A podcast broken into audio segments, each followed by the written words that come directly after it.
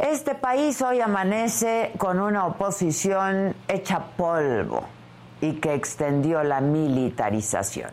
El Senado aprobó anoche con 87 votos a favor, 40 en contra, que las Fuerzas Armadas sigan desempeñando tareas de seguridad pública hasta el 2028, ignorando toda la evidencia que en los últimos años ha comprobado que esto ha sido un fracaso.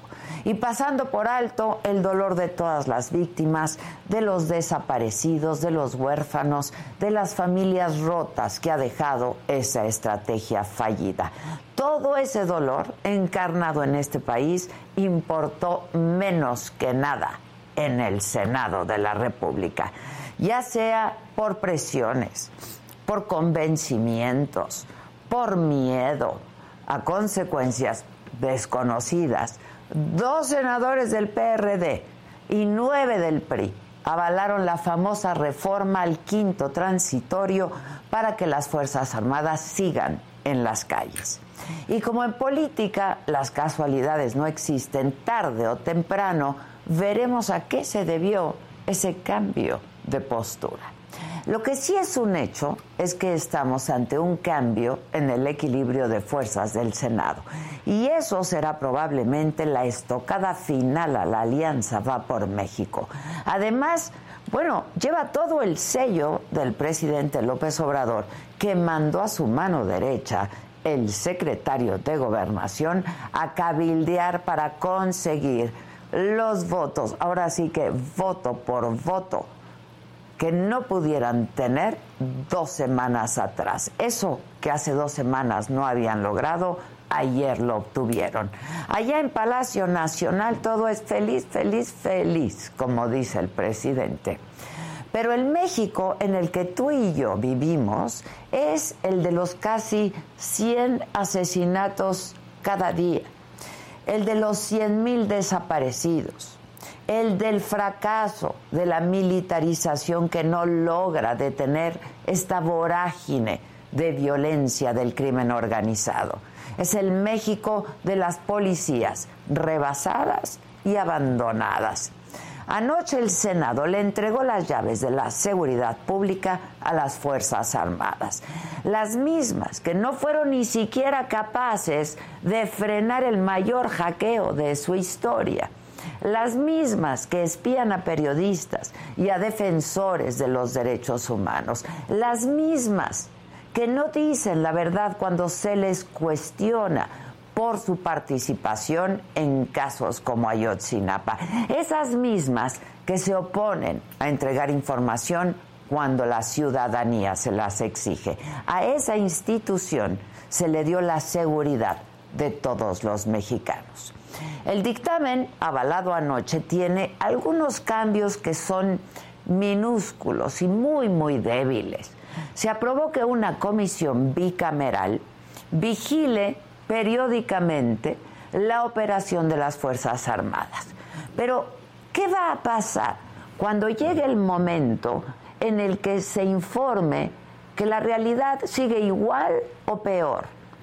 La respuesta es muy sencilla, no va a pasar nada, porque esa comisión bicameral no tendrá la facultad para castigar a ni un solo mando. Esa comisión es un órgano que no tiene dientes. Esta reforma habla de seguridad, olvidándose por completo pues de un eslabón que es fundamental, la justicia.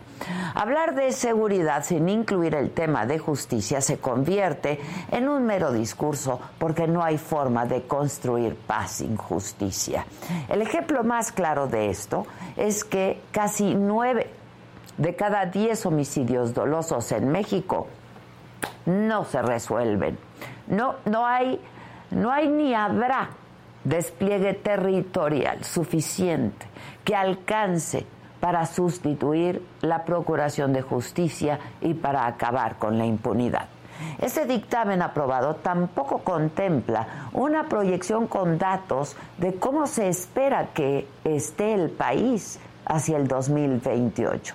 No hay una estrategia de pacificación ni de cómo y regresando a los militares a sus cuarteles, que de entrada será la idea. Pero sobre todo abre una puerta que pudiera ser muy peligrosa, la de extender una y otra vez el plazo para que siempre sean las Fuerzas Armadas quienes hagan las tareas de seguridad pública. Y cuando lleguemos al 2028 y entonces se tenga que ver de frente al fracaso, y habrá otras y otros legisladores, habrá otro presidente. El problema pues ya no va a ser de ellos ni para ellos, pero tú, yo y todas las víctimas y sus familias seguiremos aquí con las consecuencias de lo que ocurrió ayer en el Senado de la República. Yo soy Adela Micha y ya comenzamos.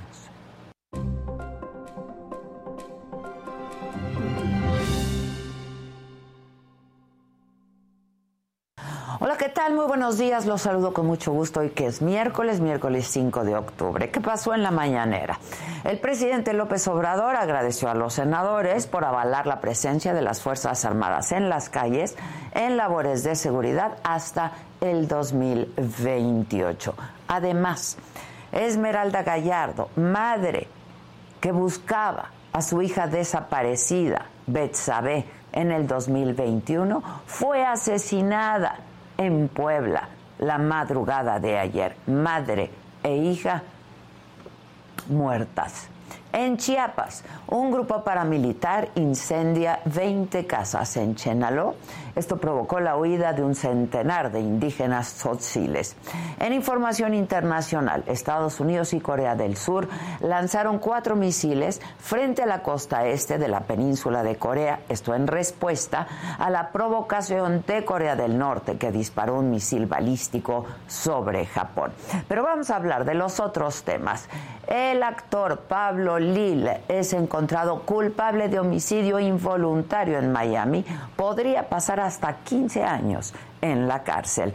Jonás Cuarón va a dirigir a Bad Bunny en una cinta de Marvel. México se ha convertido en el quinto país que más boletos ha comprado para el Mundial de Qatar 2022. De todo esto y mucho más, hasta estaremos intercambiando estampitas para llenar nuestro álbum en un rato más. Esta mañana aquí en Me lo dijo Adela, no se vayan que ya comenzamos.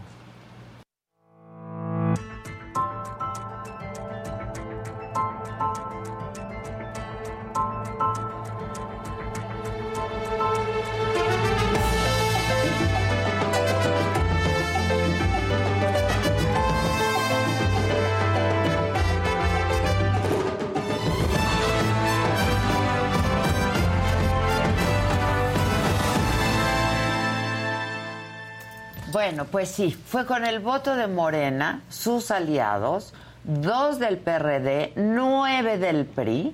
Anoche el Senado aprobó que las Fuerzas Armadas permanezcan en las calles haciendo labores de seguridad pública hasta el 2028. El coordinador de la bancada eh, priista Miguel Ángel Osorio Chong votó en contra del dictamen. Las senadoras Claudia Ruiz Macié y Beatriz Paredes también. Por cierto, Claudia va a estar con nosotros en un rato más. Por el PRD votaron a favor Miguel Ángel Mancera y Antonio García Conejo. Mancera que se había puesto, opuesto pues todo el tiempo y había dicho que iba a votar en contra. Pasaron muchas cosas ayer en el Senado, Maca. Uy, pasó de es el recuento de los daños. y sí.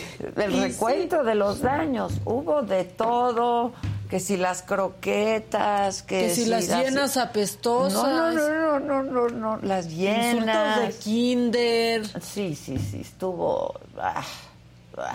Digo, a ver, no es que no hayamos visto nada en el Senado o en la Cámara de Diputados, siempre se ven cosas aquí y en el mundo, pero muy bajo nivel, ¿no? Yo creo que sí, una teatralidad. No sé qué piensan paupérrima.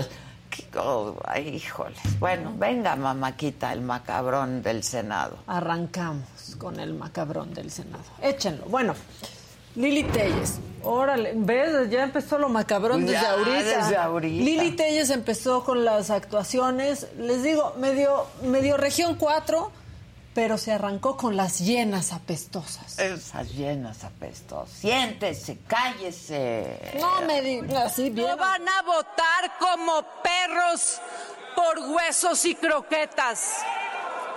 Ustedes de Morena van a votar como hienas a la espera de las obras apestosas que les avienta el presidente que pudre todo lo que toca.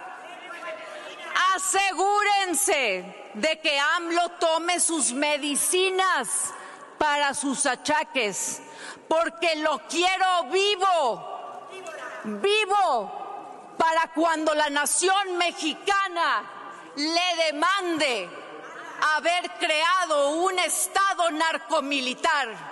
¡Viva México! ¡No a la militarización! no, pues sí, viva, viva, viva, Lili. O sí sea, que sí, viva. sí que viva lo que diga, Sí que lo que diga. viva. Pero antes se puso bien, pero bien autoritaria y andaba callando a la gente. Nada me enoja más que el cállate a mí. Cállese a Napoleón Gómez Urrutia. Todavía que digan edúquese, da risa, pero cállese, Cállese. cállate tú. A mí sí me enoja el cállate. Bueno, hasta el, el, el presidente de la mesa le dijo, yo soy el que modera. Sí, No. A ver, venga. Sentado y callado, Napoleón. Sentado y callado, Napoleón. Pero así, con el dedo. Chiflando y aplaudiendo, Napoleón. Ay. No, sentado y callado, Napoleón. Sí, sí. Y Napoleón, eres por tu forma normal de ser conmigo lo que más quiero. Bueno, pero también se fue enojando la gente, la banda se enojó, la senadora Y le Lucy. Trasviña fue a manotearle. Pero y la de atrás le dijo Sí, cosas no, también. no, A se, ver, se dijeron de cosas.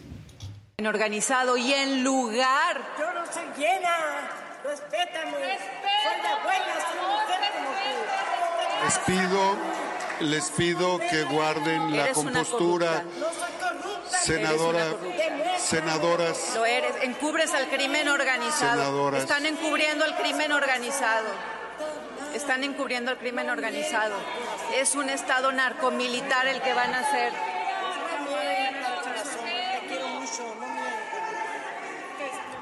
Hasta Citlali Citlali mejor ahí por por ella. doña A por Lucy. Pero ahí sí que se contuvo Lili Telles porque a mí Muy vienen passive aggressive.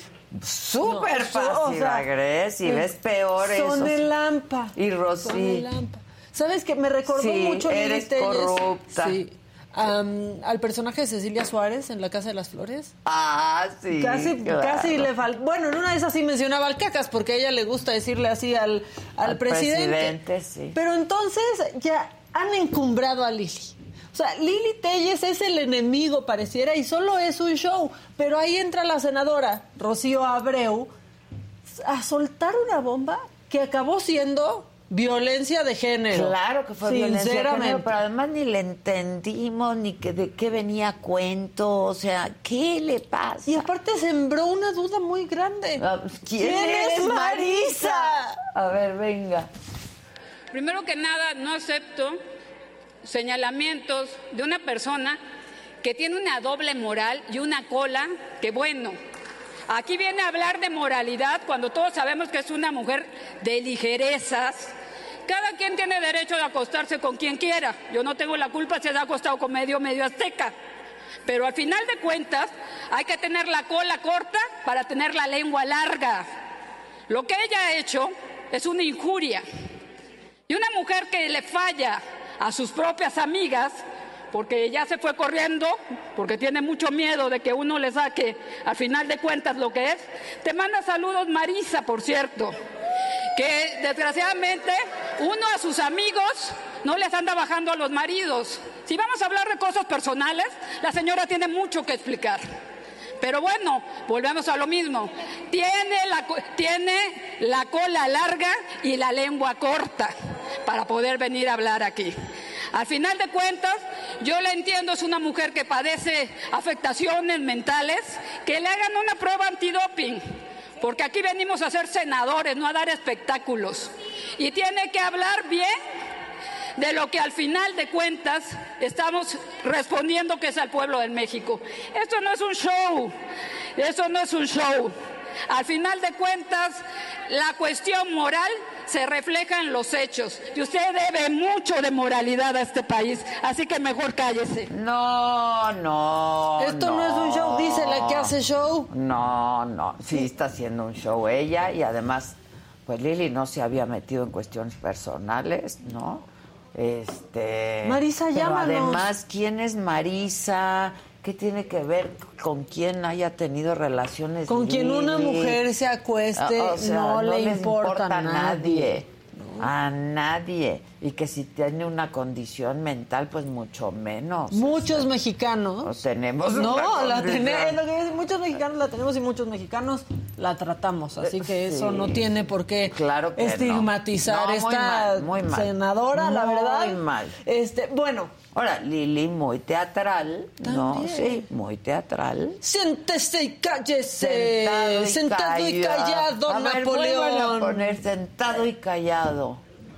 Lo dijo varias veces. Eres por tu forma de ser conmigo. lo- Sentado y callado, Napoleón. Sentado y callado, Napoleón. Y ahí señalando, Sí, ¿no? sí, sí, sí, sí. Señalando ahí. Sentado y con el dedo este, ¿no? El dedo punitivo. Flamígero.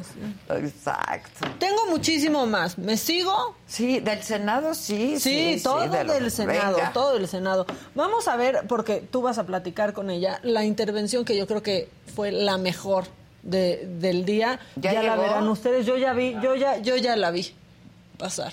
Por eso pregunto. Bueno. Le segui- ahora sí No, que pues- nos seguimos, hacemos una pausa dramática como las de Lili. No, pues tenemos mucho, mira, tenemos este diferentes participaciones de Claudia, Claudia Ruiz Macié, eh, por el PRD también, este, pero bueno, vamos a lo de Claudia y ya que se siente, ¿no? Si ya llegó. Venga, Ya llegó, ya venga está el bite de Claudia Ruiz Macié ayer.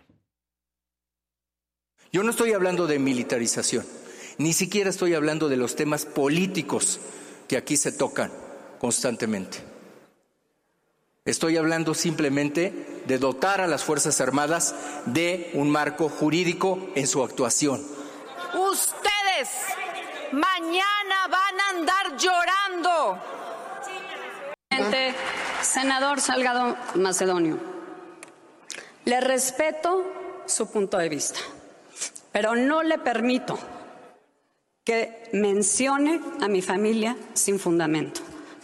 Respecto de su pregunta, nadie quiere que México siga sumido en la inseguridad, en la violencia y en la impunidad. Justamente eso es lo que la oposición ha estado tratando de evitar en estos años. ¿Qué queremos? Policías civiles fuertes, capacitadas, bien pagadas, que puedan hacer su labor, la que les toca. ¿Y qué queremos? Fuerzas Armadas que hagan sus labores constitucionales y no estén haciendo labores que no deben hacer, para las cuales no están capacitadas y que además las vulnera frente al crimen organizado, frente a la ley y frente a la ciudadanía. Por eso dije en mi intervención, senador Salgado, que este debate no era sobre la seguridad, este debate es sobre si queremos o no cumplir un capricho de prorrogar sin justificación una presencia militar que, por cierto, existe de aquí a 2024. Ahí van a estar las Fuerzas Armadas cumpliéndole a la República, ayudando a las policías locales en su tarea. Pero lo que no hemos visto es la voluntad del gobierno de fortalecer a las policías para que poco a poco los militares puedan regresar a sus funciones constitucionales. Eso es lo que hemos visto. Y yo no estoy en una encrucijada de si voto a favor o en contra. No tengo ninguna duda. La encrucijada es precisamente si me atrevo a con valentía ejercer un voto que refleje mis convicciones y sí, sí me atrevo. Voto en contra de este dictamen que va a perpetuar una simulación porque aunque sea mejor que el que vimos la semana pasada, lo que no contiene porque no lo puede contener es la voluntad política del gobierno de que va a cumplir con los compromisos que hizo con nosotros en 2019. Eso es lo que no contiene y por eso no voy a votar a favor. Bueno, pues yo sí me quiero poner de pie, porque la verdad te llevaste la sesión. De pie todos, No, muchachos. gracias. Yo abrazo, abrazo. Pero además aquí todos te amamos. Este, ya dijimos que eres la novia de Saga, ¿no? En una de esas la de México Bueno, también. Oye, me dejo. Exacto, tú muy bien. Híjoles, híjoles. A ver, ya vimos de todo, no que nos espantemos, pero vimos pues traiciones, ¿no? Este amenazas, presiones. Pues tú sabes mejor, cuéntanos. Pues mira, lo que vimos también fue una sesión en muchos aspectos, bueno, triste, pero también patética en el nivel de, De muchos de los intercambios ¿no? del Sí. debate. La verdad es que eso no está bien acostumbrarse, ¿no? Es el Senado, se supone que hay un nivel, que hay un Pueden una capacidad los de reflexión. Claro, Pero- y hay pasión, ¿no? Claro. Y hay convicciones y todo eso está muy bien. Pero ya caer en como en los insultos, en la patanería, eso nos deja muy mal, ¿no? Luego con razón la gente dice, pues ¿Pa' estos señores, ¿para qué? Exacto. no? ¿Pa' qué les Exacto, eso estuvo muy triste y bueno, pues finalmente perdimos la votación los que queríamos frenar la militarización por tres votos y, y hay que decirlo, pues Morena ganó una semana para construir esa mayoría y lo logró porque no la tenía. Y lo logró de muchas maneras. eh, ¿De lo- cuáles? Pues mira, la verdad es que sí hubo un cabildeo muy fuerte por parte de Morena y de funcionarios del El gobierno. secretario de Gobernación sobre Particularmente todo, el ¿no? secretario de Gobernación, que bueno, que hay que decir, también es su chamba, su ¿eh? chamba. Esa es su chamba. Pues sí. Este, buscando convencer a los senadores de oposición, eh, se sentó con muchos, al, al- bueno, con, no con muchos, con algunos en la mesa a ver si que sí, que no. En fin, hubo una parte del gobierno de persuasión. eh, lo dices muy bonito, ajá. eh, y, y yo creo que también hubo, hubo condiciones particulares de todos los legisladores que votaron a favor desde la oposición. O sea, creo que tiene que ver el tema en los estados, el tema de la opinión pública, que en algunos estados a lo mejor si van a entrar a elección el año que entra, sí se consideró que era un factor importante que pudiera que pudiera afectar, sobre todo cuando el presidente había dicho que, aunque sea ilegal, él iba a recorrer el país en su consulta, Ajá, ¿no? ajá. Y que a lo mejor eso, pues, también pesó en algunos ánimos. Pero finalmente, digamos, y pensando, y pensando particularmente en mis compañeros que votaron a favor, sé que estuvieron trabajando en una mesa eh, con los funcionarios del gobierno, que lograron integrar algunas de las cosas que, por cierto, habíamos trabajado en la oposición. Nos la había, a- había sido el acuerdo con el senador Monreal hacer una propuesta y para nosotros fue atractivo decir, oye, está bien, ahorita está la propuesta del gobierno en la mesa, ¿qué ponemos nosotros? Exacto. Pues nos dijeron que nada de eso Iba a entrar. iba a entrar y luego usaron ese documento que se trabajó pluralmente para bilateralmente con algunos pues incluir cosas. Sí mejoró la redacción, eso hay que decirlo, Pero pero, es- redacción es- sin voluntad, pues la verdad es que no que cuenta. tú lo dijiste Y perfectamente. además se quedó si lo no más importante, que es el pase automático de la permanencia de Fuerzas Armadas sin que hubiera antes una demostración de voluntad de cumplimiento, que es lo que les habíamos dicho. Que es la doy, creación de una policía. Claro, ¿no? y que nos demostraran antes, oye, te voy a estar informando de esta manera, te informo. Voy a dar dinero, ahorita lo mando. Es, en fin, una serie de cosas que dijéramos, ah, bueno, vamos caminando por el buen camino. Cuando cumplas esto, te la prorrogo. Extendemos, Y claro. aquí lo hicieron al revés, una prórroga automática con muchos controles que suenan muy bonitos, que algunos de ellos ya estaban en el 2019 en la Constitución, se desarrollaron más ahorita, pero pues ya estaban y no cumplieron. Entonces, esto es lo que pues ya no nos permitió a los demás acompañar, porque no les creemos, Adela.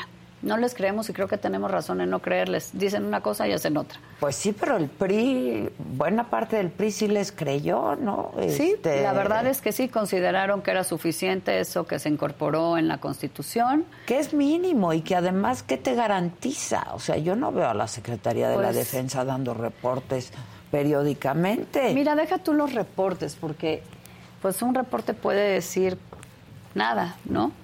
eh, más bien un auténtico ejercicio de rendición de cuentas ante el Senado, en este caso, pues sí implica reportes con contenido de calidad, implica comparecencias de verdad. Y la verdad es que ya llevamos mucho tiempo en este como hiperpresidencialismo que tenemos, exacerbado ahora en la 4T, pero es parte de lo que hemos construido como país, en donde el Congreso tiene, aunque en la letra tiene facultades de control, en la realidad casi no puede ejercerlas. Es letra muerta. Haces comparecencias y, y pues pactas, ¿no? Y entonces son dos rondas y hablan los senadores y contesta el secretario y no dice nada y no te contesta y no le puedes replicar y todo es como una especie de coreografía para que nada se altere. Entonces eso tampoco es un verdadero control ni una rendición de cuentas efectiva y la verdad es que el Congreso en general, de- yo creo que desde siempre casi, ha sido muy omiso en poder realmente tener facultades que ejerza. La oposición en general, recordemos antes cuando gobernaba el PRI, en momentos muy duros, la oposición pues era muy vocal y gritaba Claro, y tal, claro. y hoy pues tratamos de hacerlo. Pero eso no es una facultad de control. Claro. ¿No? Entonces está en la letra, gritos. esos son gritos. Entonces no tenemos esa, ese congreso fuerte que deberíamos tener y que es tan importante en otros países porque pues, el poder ejecutivo siempre tiene que estar controlado. Entonces, bueno, qué bueno que diga que van a comparecer, qué bueno que Por diga que eso van a mandar poderes. informes. Pero no lo van a hacer. o Ni sea. lo van a hacer porque no lo han hecho. Y si lo Y si hacen, lo pues- hacen, todo es coreografía y de mentiritas. Sí, Entonces, pura, pues, pu- simulación. Y pues, Simulación sí. absoluta. Ahora, ¿cómo te quedas tú ayer? Este, pues hay, hay- yo decía que hay muchas traiciones. Esto está para una eh, telenovela, hija, o sea, un culebrón, ¿no? Este, hay muchas traiciones por ahí, hay palabras no cumplidas, ¿no? Este, yo no sé si la presión verdaderamente estuvo muy fuerte, doblaron a muchos. ¿Cómo permaneciste tú? Porque yo, yo creo que fuiste un ejemplo de congruencia, ¿no? Este, que yo aplaudo verdaderamente, y no solamente yo, mucha gente aplaude, porque pues de eso se trata, ¿no? Si no, pues, ¿para qué nos están representando? ¿Y Pues sí. ¿Con qué te quedas tú? Supongo que un muy mal sabor de boca. Pues mira, la verdad, ayer sí fue un día como muy intenso. Yo pensé mucho cómo plantear mi voto particular, porque sabía que la mayoría de mis compañeros de bancada iban a votar en otro sentido, y así lo acordamos, que iba a ser un voto libre, ¿no? Y creo que eso es muy bueno porque nos respetamos cada quien en su, en su forma de pensar y en su convicción. Y, y lo que yo decidí fue, digamos, plantear de manera general los, lo que estaba en juego, ya no entrar como tanto al detalle, que ya lo había hecho en la intervención de la semana anterior, Ajá. sino más bien hablar de que estaba en juego realmente el tipo de país que queremos, ¿no? Si, eh, si, si es un país civilista o un país pues que se, se acerca más a, a un país autocrático y con rasgos militares muy preocupantes. Y luego decidí hablar de mi papá para explicar mi congruencia, que para mí es un tema súper difícil. Sí, ahí sí te, te quebró. Se me quebró la voz, digo, quebró literal, me emocioné ¿no? y yo creo que cualquiera se emocionaría y para mí es un tema sí. muy complicado porque además mi papá hace una semana cumplió, bueno, fue su aniversario luctuoso, 28 años de, de que murió, de que fue asesinado, entonces como que son sentimientos a flor de piel. Pero decidí hacerlo porque para mí era la mejor manera de explicar por qué para mí era importante votar con congruencia, ¿no? Porque lo aprendí, porque, porque tengo un legado en ese sentido y porque estoy construyendo un legado para mis hijos, Claro. que es un legado que espero que sea de dignidad y de orgullo, ¿no? Y, y es algo que me parece que todo mundo puede entender, ¿no? Al finalmente Sí, todos, todos somos tenemos- hijos de alguien, eh, papá o mamá de alguien, y queremos como que ese nombre sea algo que represente valores eh, importantes. Entonces decidí hacerlo y pues yo aprendí política al lado de mi papá Tú dijiste, aprendí cómo hacer política y cómo deben ser, ser, claro, político. porque al final pues muchos hacemos política, pero no todos somos la clase de políticos quizá que, que la ciudadanía espera. Y yo quería transmitir eso. Entonces lo transmití, se me quebró la voz, porque cada que hablo de mi papá se me quiebra la voz. Pues sí, modo. pues sí. y, y de mis hijos, ¿no? y la verdad creo que sí fue, fue importante para mí hacerlo. Además, pues yo soy una, una senadora y mis amigos dicen que soy muy matada y que ahí ando todo el día como Sí, sí, eh, sí. no arrastrando el lápiz. Y sí es cierto. Entonces, como que de pronto mostrarme un poco más humana, también creo que era importante en el contexto de un debate que ha sido bien difícil. eh, por, por muchas razones. Primero, porque la seguridad es un tema que a todo mundo le pega, porque hay mucha confusión y todo este falso debate que se ha Ese generado. falso debate ¿no? de que pues ustedes no quieren que, Claro. que, que haya seguridad. Porque las Fuerzas Armadas sí son una institución muy, Muy apreciada y sí. respetada por todos, pero también no porque la respetemos y queramos, no significa que queremos que hagan todo. Entonces es un debate complicado. Complicado para la sociedad, complicado para el Congreso, complicado Y para para, el PRI y para, explicarlo. Y para mí también, yo tengo muchísimos amigos que pertenecen a las Fuerzas Armadas, que quiero, que respeto, que me consta su vocación de servicio, los sacrificios que hacen y que, y que también están incómodos con esta situación, ¿no? Y, y ser como el objeto de tanto cuestionamiento o de tanta exposición. Entonces pensé que por la, el contenido del debate, por la dificultad y la complejidad, tenía que situarme yo ante eso como una política que definiera cómo ejercer la política desde mi formación personal y cuál era mi ejemplo. Y por eso hablé de mi papá. Y bueno, es cuando el senador Salgado Macedonio ¿Qué me interpela y un poco yo ya había terminado y, y estaba ahí un poco ya en la emoción de que ya acabaste y- y, sí, de salió. que tienes- no, el y logré no llorar en la tribuna. exacto. Y, este, Yo dije, a ver, ¿en y qué ahí me interpela, ¿no? Y bueno, pues Pero la interpelación fue de quinta. ¿Sabes o qué? sea, Sí, yo ahí le dije respeto su punto de vista refiriéndome a eres un senador y por eso te respeto. Pero, pero desde luego no me parece que haya tenido ninguna contribución a nada. Un poco, si no le gustan mis argumentos, pues que me conteste con, Con- argumentos, claro, ¿no? claro. Eh, fue una especie de, de golpe bajo, pero bueno, pues le contesté y, y volví al tema, que al final ese es el tema, ¿no?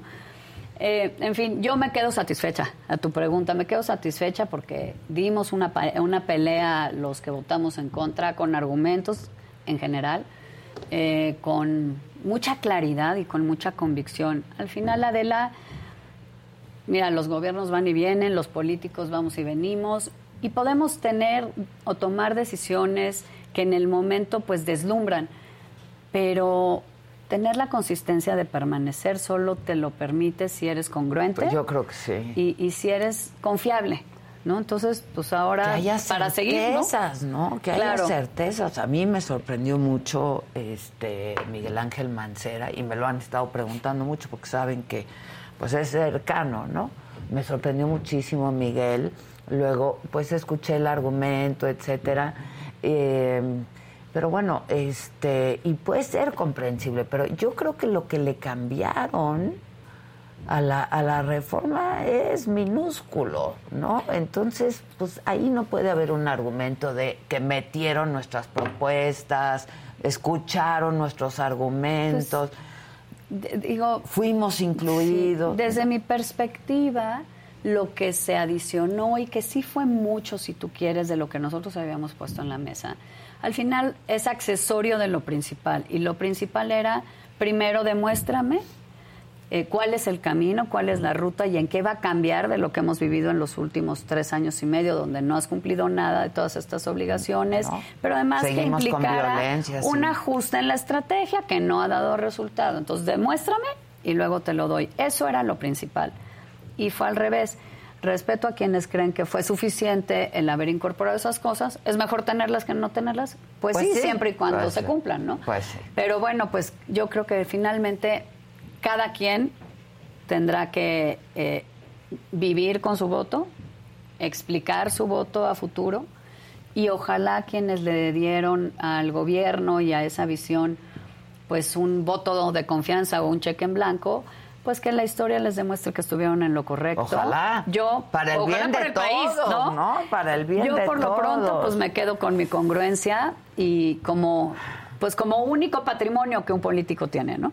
Según Oye, yo. ¿Tú te reuniste con el secretario de No, Gobernación? fíjate a ti no. para nada te buscaron. A mí para nada, la verdad lo digo así de claro y de honesto, no, es un es una persona con la que tengo comunicación regular, digamos, normalmente, ¿no? Para temas. Y en esta ocasión nada, no tuve ninguna llamada de él, no Con tuve Monreal ninguna sí comunicación. tuviste. Con Monreal sí, y, y creo que eso también pues es, es algo importante que en su momento el bloque de contención ha buscado reivindicar. Obviamente, cuando se negocian cosas complicadas de interés del gobierno, los funcionarios del gobierno negocian con los legisladores, pero siempre en sede parlamentaria. Nosotros negociamos con Ricardo Monreal porque es el líder de la mayoría. Claro. Nos sentamos con él, acordamos con él, trabajamos en el Congreso, pero con nosotros como bloque de contención nunca fue un, un funcionario del gobierno y hubo Como otros bloque, legisladores. Pero sí hubo uno a uno. Legisladores es decir, ahora que sí fueron a negociar con el gobierno por voto fuera del por- Senado. Que eso es lo que como bloque quisimos siempre cuidar y queremos cuidar. Ahora, ¿qué sigue? Pues respetamos todos nuestros puntos de vista, reconstruir también entre nosotros un poco eh, la confianza del que sigue, pues porque siguen muchas batallas finalmente, seguimos Pues la siendo la oposición. viene, la reforma electoral, a ver Entonces esto fue una votación, fue muy complicada por todo lo que ya dijimos, pero vámonos para adelante y México sigue necesitando una oposición que pueda proponer, que pueda contener, que pueda presentar alternativas y que pueda ser confiable. Entonces a eso es a lo que nos tenemos que ocupar ya desde ahorita que nos despertamos. Ok, pero a ver, Claudia, ¿cómo lo haces si el PRI está completamente fracturado? ¿No? O sea, se vio, se vio ayer, este, hoy leía que, pues a ver, que, que Miguel Ángel Osorio Chong, también querido amigo, y siempre lo he dicho y lo digo en privado y público, pues no pudo coordinar a su, ¿no? A su bloque, este, lo van a quitar de la coordinación, este, que fue un triunfo para Alejandro Moreno, está hablando Ricardo Monreal, mira. no, senador era para ir al aire. Puta madre, es que está, está-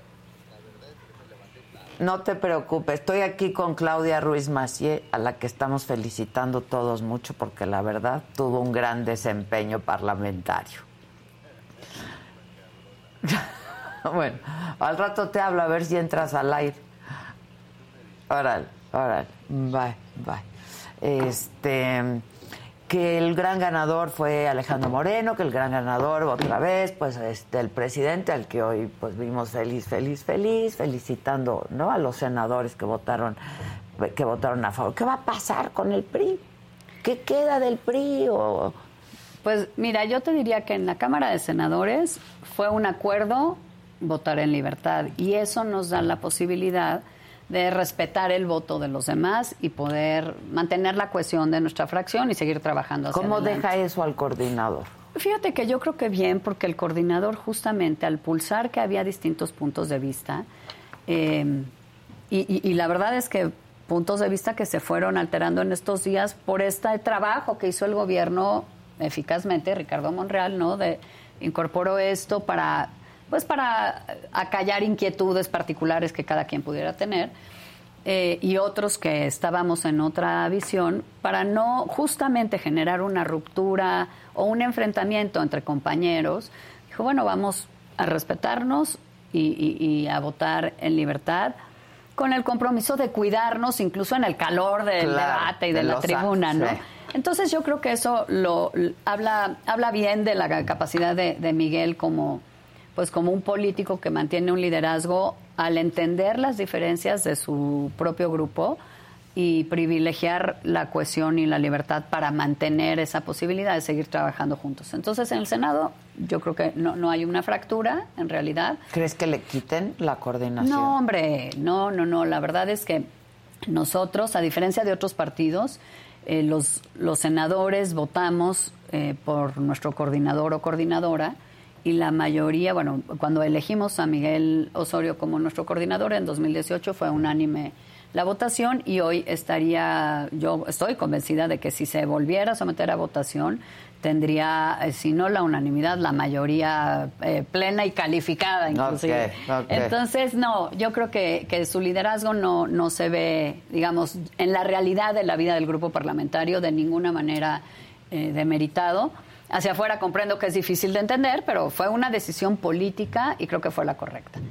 Eh, el PRI en general, pues sigue igual de dividido de lo que estábamos antes de esto. Sí, sí, sí. Es decir, pues hay una visión de muchos de nosotros, yo entre ellos, que creemos que el liderazgo que tenemos hoy no es un liderazgo que pueda unir al PRI, más bien lo divide, que lo pueda fortalecer, más bien lo debilita, que pueda prestigiar al PRI. Creo que sus temas personales han afectado negativamente una de por sí ya mermada imagen que tiene la ciudadanía de nosotros, pero sobre todo que no es un liderazgo que pueda llevarnos a ser más competitivos en las próximas elecciones, ni a mantener una alianza con otros partidos que claramente han dicho que con él no tienen confianza para seguir caminando. Bueno, pero que con otros priistas sí, entonces... Pero con lo pues de bueno. ayer, a ver, o sea, la alianza, ¿no? Este, temporalmente suspendida, pues yo creo que lo, lo, lo reafirma. Pues yo Es creo que, decir, que lo ¿qué que se mostró es que también hay priistas que, eh, que compartimos la visión que tiene la alianza, porque la alianza,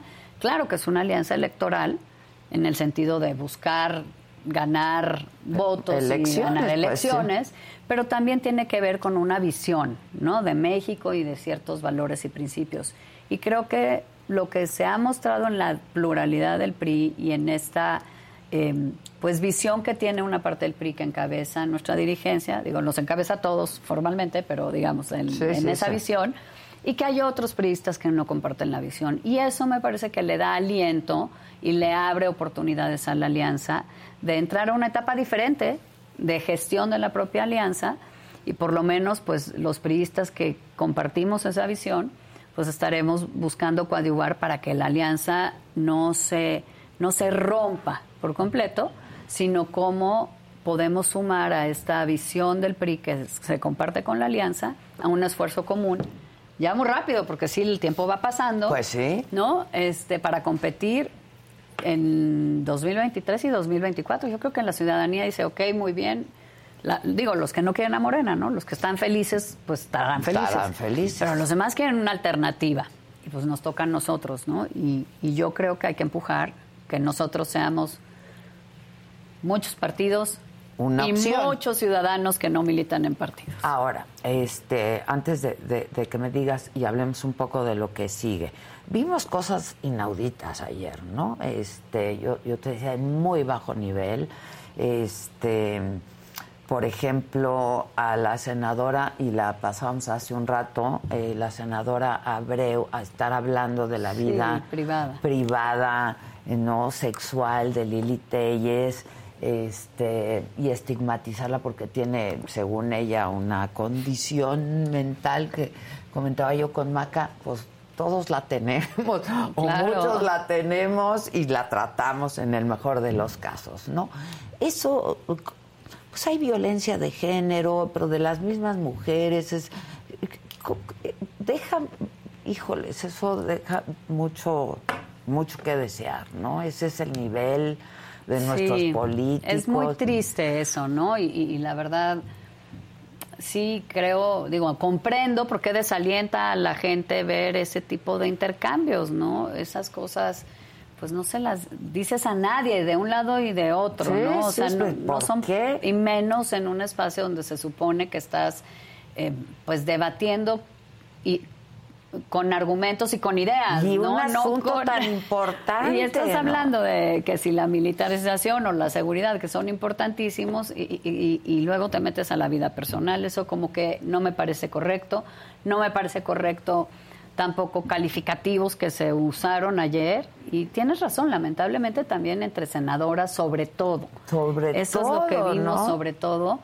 Y, y no porque las mujeres seamos diferentes a los hombres en la esencia, No, simplemente algo- porque porque hablamos siempre pues de ve, sororidad, sí, ¿dónde la, está? la La sororidad, que es sororidad una es- palabra poco feliz en, en- en sonido, pero Sí, sí. muy importante. en Suena muy bonita la sororidad, La es muy sororidad. musical, ¿no? Exacto, Muy pero musical. sí, sí fue lamentable. Yo creo que a nadie le, le sirve al Senado, desde luego no lo prestigia, al contrario, que haya ese nivel tan bajo, porque también en el fondo, Adela, lo que revela es que hay una incapacidad en general en la clase política de poder generar entendimientos y trabajar juntos en beneficio de México. Y eso, como ciudadano, pues te choca. Sí, te choca. O sea, pónganse de acuerdo. Ya sé que unos piensan unas cosas, otros otras, pero, o sea, necesitamos Y- que se o pongan sea, a jalar, ¿no? Griten y apasionense Exacto. y todo de eso se trata, pero pues saquen algo, Exacto. ¿no? Que Y más en un contexto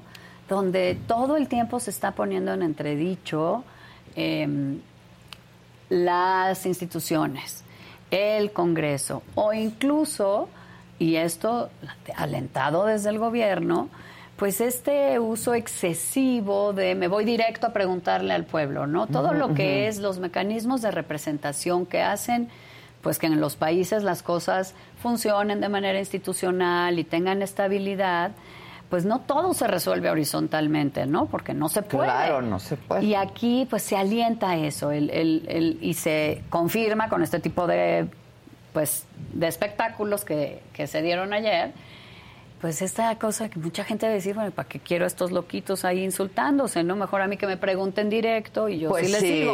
que, ha- Y que hagan es la el- consulta, exacto, porque ese es el pues, peligro, ¿no? Están loquitos ahí. de ¿no? generar este ambiente y de contribuir desde el Senado a, a este ambiente de cuestionamiento y de rechazo, en este caso pues al Congreso, pues que sí representa a todos. Y por eso es tan importante que la oposición, que sí representamos a parte de la ciudadanía, pues, Hagan su trabajo el con trabajo dignidad. con dignidad y No. pongamos alternativas en la mesa y defendamos y tengamos congruencia. muchos espectáculos ayer. Y luego, que yo creo que, a ver, te llega en lo personal, eh, pues la intervención de Salgado Macedonio, ¿no? Que también, pues yo sí coincido contigo en que es un golpe bajo, porque a pesar de que el tema tiene que ver con la política, Claro, ¿no? claro. Ah, El, el asesinato de tu padre, de Luis Donaldo Claro. Colosio, este pues Carlos Salinas también pues, es tu sí, tío, sí, sin ¿no? duda, Entonces, sin duda. eh, sin duda.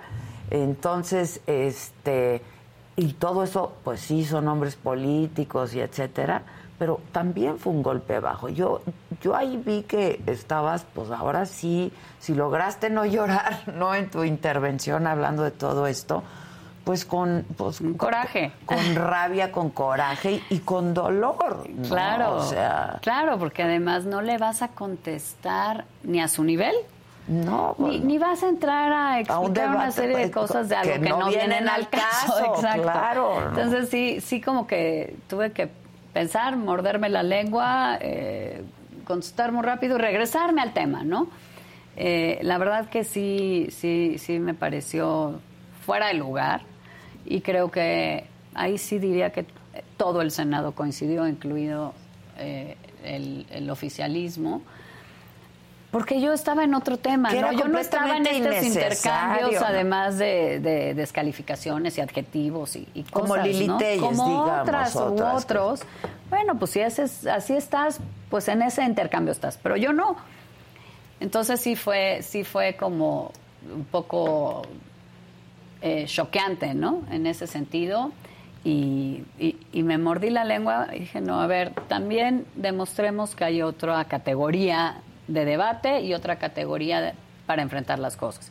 Oye, en una entrevista me preguntas de mi familia, de mi vida, de mi punto de vista. Bueno, Pues yo lo darás, contesto, claro, claro. pero no en la tribuna, ¿no? Ahora, debo decir que en redes, este, pues la gente ha sido muy solidaria, Muy más allá de los que, ¿eh? Estoy- digamos, dicen que qué bueno que, me- que, que tuve esa posición respecto al voto y demás. Eh, pero en el caso de, de- de Félix, unos hasta de verdad entrañables paisanos, ¿no? De Tierra Caliente dicen, pues también habemos calentanos, somos, somos más los calentanos, eh, digamos, que, que tenemos eh, formas y dignidad y no usamos sombrero calentano en, cerra- en espacios cerrados para Claro, demostrar claro. nuestra educación. O sea, hasta, hasta medio.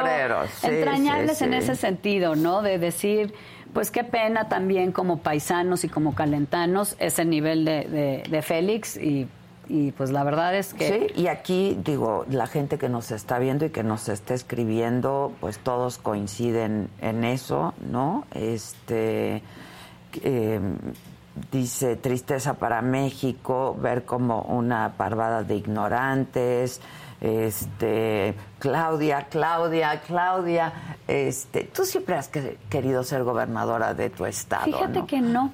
¿No? La verdad es que no, no porque no me parezca un gran honor. Pues sí, claro. eh, sino porque, pues mira, en realidad mi, mi carrera me ha llevado por otro camino y ha sido siempre una carrera un poco más nacional y, y no he tenido yo eh, la oportunidad de hacer como carrera Local. en Guerrero. Eh, me parece un estado maravilloso, un estado sin duda muy complejo, pero que tiene tantas cosas maravillosas que, que necesita como que le encontremos la manera, ¿no? Para, para que salga adelante de, de esta condición tan complicada que tiene. Pero, pero en general no es una meta que yo me haya planteado en mi vida. Digo, alguna vez se me presentó la, La oportunidad. de poder pensar en ello y optar en, en 2015. Y la verdad es que pues yo eh, estaba y, y estuve muy feliz en, en, en el terreno en donde estaba en ese momento, ¿no? Que era en la política nacional, en, en el gabinete del presidente Peña. Entonces, en general, no es algo que haya estado como en mi ruta, ¿no? Los políticos de pronto estás en un camino y ahí te va llevando y te vas planteando metas en ese sentido. No es algo que diría, no, pero no es algo que tampoco he trabajado. Claro. Creo que para ser gobernador de un estado Tienes que trabajarlo. Tienes que estar ahí, tienes que estar muy cerca permanentemente de, de, de la, De la gente y del territorio. Y, y esa no ha sido mi carrera, eh, pues, política, hay que decirlo también con honestidad, ¿no? ¿Y la presidencia? La presidencia, De la República. desde luego, es algo que me interesaría, por supuesto. Porque aquí, mira, tienes muchos votos. ya, ya tendría Aquí como todos, Claudia 15. para presidenta. No, claro que es algo que me interesaría. Yo eh, me he dedicado toda la vida a la política, soy una política profesional, tengo vocación de servicio, amo a mi país y claro que me encantaría. Eh, y otra vez, la política es de trabajar tus objetivos y de circunstancia. Y creo que he tenido una carrera que me permite pensar en ello. Eh, no estoy segura si para el 24, dependería de muchas cosas. Claro. Pero digamos que pensando en el 24, si logramos organizar de, de veras una, Una alianza, oposición una alianza. interesante, plural, eh, con reglas claras, que diga, bueno, vamos a hacer este ejercicio para definir quién. Claro que me apuntaría, como estoy segura que se apuntarían, o espero que se apuntarían Muchos los mejores muchas, cuadros, claro, claro. De, de- no solo de la oposición, de la sociedad también, claro.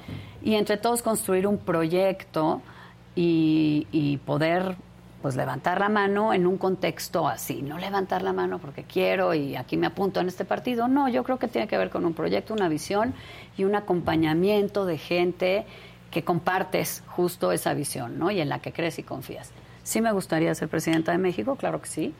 Eh, hay que trabajar, hay que construir la posibilidad y hay que también reconocer cuando se está o no en la circunstancia. Pero de que Ahí interesa, estás. pues claro. Pues ahí estás. ¿No? Y yo creo que ayer diste una gran clase, de verdad, una gran lección de educación, de dignidad, ¿no? De congruencia, este, y de lo que es la política, o tiene que ser la política.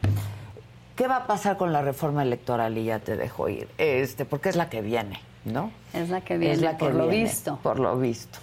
Pues mira, la verdad, eh, no sé finalmente, más allá de la retórica eh, de las mañaneras que haya en la mente de- del presidente y de su partido, eh, en el PRI se está trabajando, digamos, internamente en, eh, en- pues un poco esbozar para nosotros eh, qué podría ser un contenido atractivo de una reforma electoral. De entrada, lo que sí hay con mucha claridad son líneas rojas. Nada que debilite al INE, nada que incida en la equidad de la competencia electoral, ni que pues le permita a Morena concentrar desde su condición de partido del poder, Claro, porque pues, es la verdad, y poder, vaya que nosotros sabemos lo que significa El ser partido el en el partido en el poder. poder, eh, que, que signifique una mayor concentración de ventajas, ¿no? Para Morena. Yo no veo honestamente condiciones para una verdadera reforma electoral por el tipo de relación de confrontación que hay entre el gobierno y las oposiciones, por la polarización que hay en el país, por la cercanía de las De la elección. elecciones, eh, no solo del año entrante, sino la Del 24. del 24, que es tan grande y tan importante, y porque de alguna manera empezaría al revés. Todas las, las reformas electorales verdaderamente señeras del país que han cambiado las cosas para bien, digamos, algunas para sobreregular, pero digamos para atender problemas concretos, han surgido de la oposición. Han surgido de la necesidad de generar reglas más eh, Cada vez más claras, más cada vez, parejas, eh, para que haya más y, me- y mejor competencia y para que eh, la pluralidad del país pueda estar representada en los procesos electorales. Y la lógica de esta reforma pues sería al revés, es la lógica desde el gobierno Exacto. y entonces pues no no hace lógica en un en clave democrática, Claro. hace lógica en clave de concentración De de, poder. poder. Entonces no veo condiciones realmente, pero ante el anuncio, pues la oposición está haciendo lo que tiene que hacer.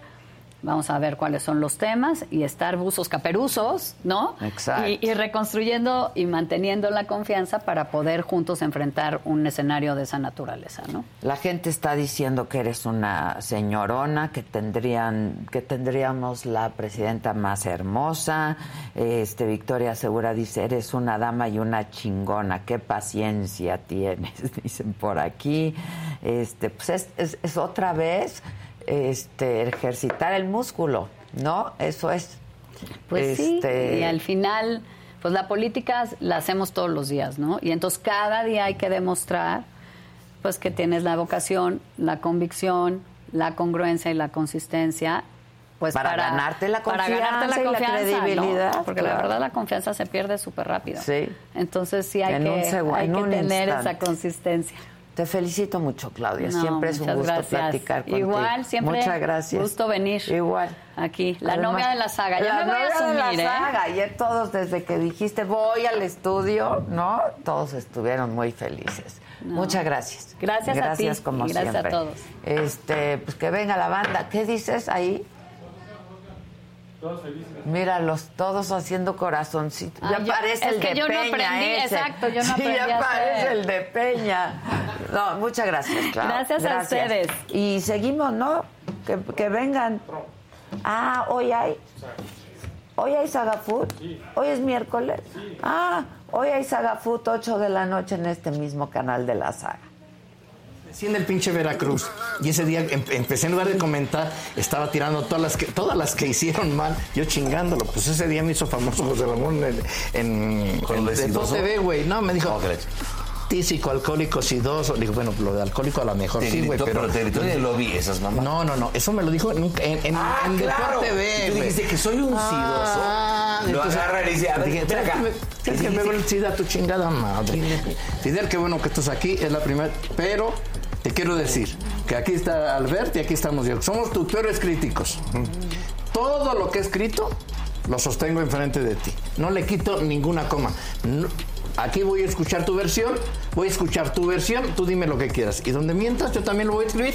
Pero no le quito una coma de lo que de eso de que no les pagaba a los jugadores. Que eso era cierto. ¿Te han amenazado? Sí, varias veces. Por este, por, por este pedo. Por este pedo te, te mandan pinches mensajitos por eh, DM donde dicen te la estás jugando y te ponen una pinche balita y dices, no mames, estas ¿Te da, mamadas. te da de- miedo? No, ya a esas alturas del partido creo que ya hice lo que tenía sea, ¿tú que hacer.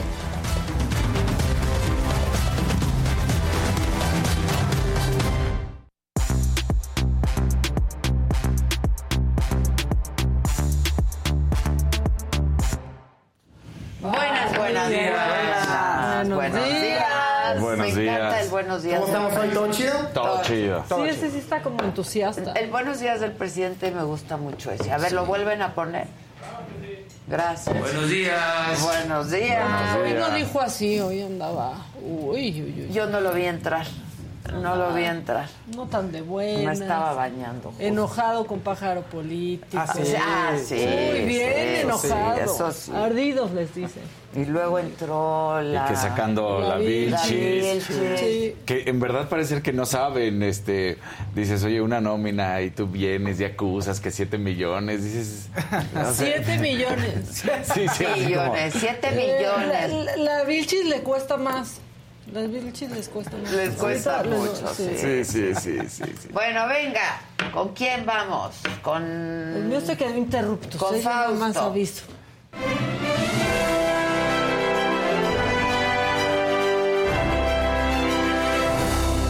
¿Cómo están? Buenos días. Buenos días. Píntenos de colores. Píntanos de colores. Píntenos, Pongan like, pongan like. Luego hay muchísima gente, pero muchísima gente y, y dos likes, tres likes. pues. No, venga, tres mil, cuatro mil, diez mil. Venga. Todos, por favor. Todo. Sí, todo el mundo. Y el like, no hay Échenle like. No hay like. Y colorcitos para interrumpir, aunque luego ya se enojen y dicen que ya no. Que, que- que me odias y nos odiamos. Sí, que azul. porque te interrumpo. Sí, no, no, Ah, hay que odiarnos todos. Sí. Miércoles de odio. De odio. de Sí es, odio. miércoles, sí es miércoles. Oye, pues, estoy ay, Adela ya se ganó sus 50 pesos. Ay. Ay. Ay, la gente, de veras, cobro mucho más. Sí. ¿Cómo 50 pesos? Sí, no, no, no. no. No la Oye, qué más bueno el, eh, eh, un extraño enemigo. Empecé a ver ya la serie. ¿Ya la viste? Está ¡Ah, buena. qué buena! No, así me quedé. Estaba, no podía parar ayer en la ya en la madrugada. Yo ya me tengo que ir. ¿Ya viste 1994? No, esa es la, la de los creadores de Dark o cuál es la que No, estás la de diciendo? Colosio. Sí. No, esa, ay, esa Está buena también. Sí, sí. Está buena. Vean, No, vean. Pero genial las actuaciones. Eh, Empiezas a querer al personaje de Jiménez Cacho, que es horrible, además el tipo, pero después dices, quiero que gane. No, eh, no, no. ¿a poco Pero no? Jiménez Cacho, qué actuación. Y Juan Antonio. O también. Ay, Los qué dos. bárbaro. Está muy bien esa serie. Muy bien. Voy a empezar, voy a Muy- empezar. tienes que verla, de verdad No sé tienes si que hoy, verla. pero... Bueno, venga, Faust. Oigan, a ver, muchos de, ya me dicen que soy de nota roja, El pero. hoy- alarma eres. El alarma, pero es que, ¿qué está pasando en ¿Qué los está pasando? No, cosas puras de, de verdad, casi, salvo una que tengo por ahí, todas las demás de- de- están en problemas legales, tienen que ver con problemas legales. Lo primero que hay que hablar es uno de los casos más sonados ahorita, que es el actor Pablo Lyle. Mucha gente lo recuerda Pero- por Mis Reyes contra Godines. y- Yo no la vi y yo no lo conozco personalmente, pero Maca dice que sí, que es un buen tipo. Pues es un y- buen tipo, la verdad. Fue, Yo lo he a tratado ver, ¿qué ocurrió? veces. Resulta que está ya lo encontraron culpable de homicidio involuntario. ¿Qué ocurre? Resulta que hace algunos años, 2019, él está yendo al aeropuerto con su familia y está su cuñado manejando una camioneta. Y en un alto ahí se como que se frena y, y una persona atrás como que eh, también tiene un problema vehicular. Y la persona, que es un señor de 63 años, se baja y les reclama, se baja el conductor y como que el señor este, empieza a irse, como, bueno, ya, nos hicimos de palabras, me voy. Y de pronto se ve que Pablo se, se baja el vehículo, se encarrera. Y lo le, sigue y le le- da un lo golpe. noquea. Y se cae y en, el, en la caída ahí, este, pues, eh, fatal. Una caída fatal, literalmente. Y entonces por eso él entra en un proceso judicial que tardó tres años. Sí. Y- Y, que y- ayer se le dieron sentencia. Ayer le dieron sentencia y el jurado lo declaró que es Culpable. culpable. En noviembre tiene otra audiencia para ver cuánto tiempo le van a dar. Se estima que pueden ser hasta 15 años. Híjole. Él había dicho en un principio que se sintió amenazado por esta persona y que tenía miedo de, de que lastimara a su familia y que por eso actuó de esa manera.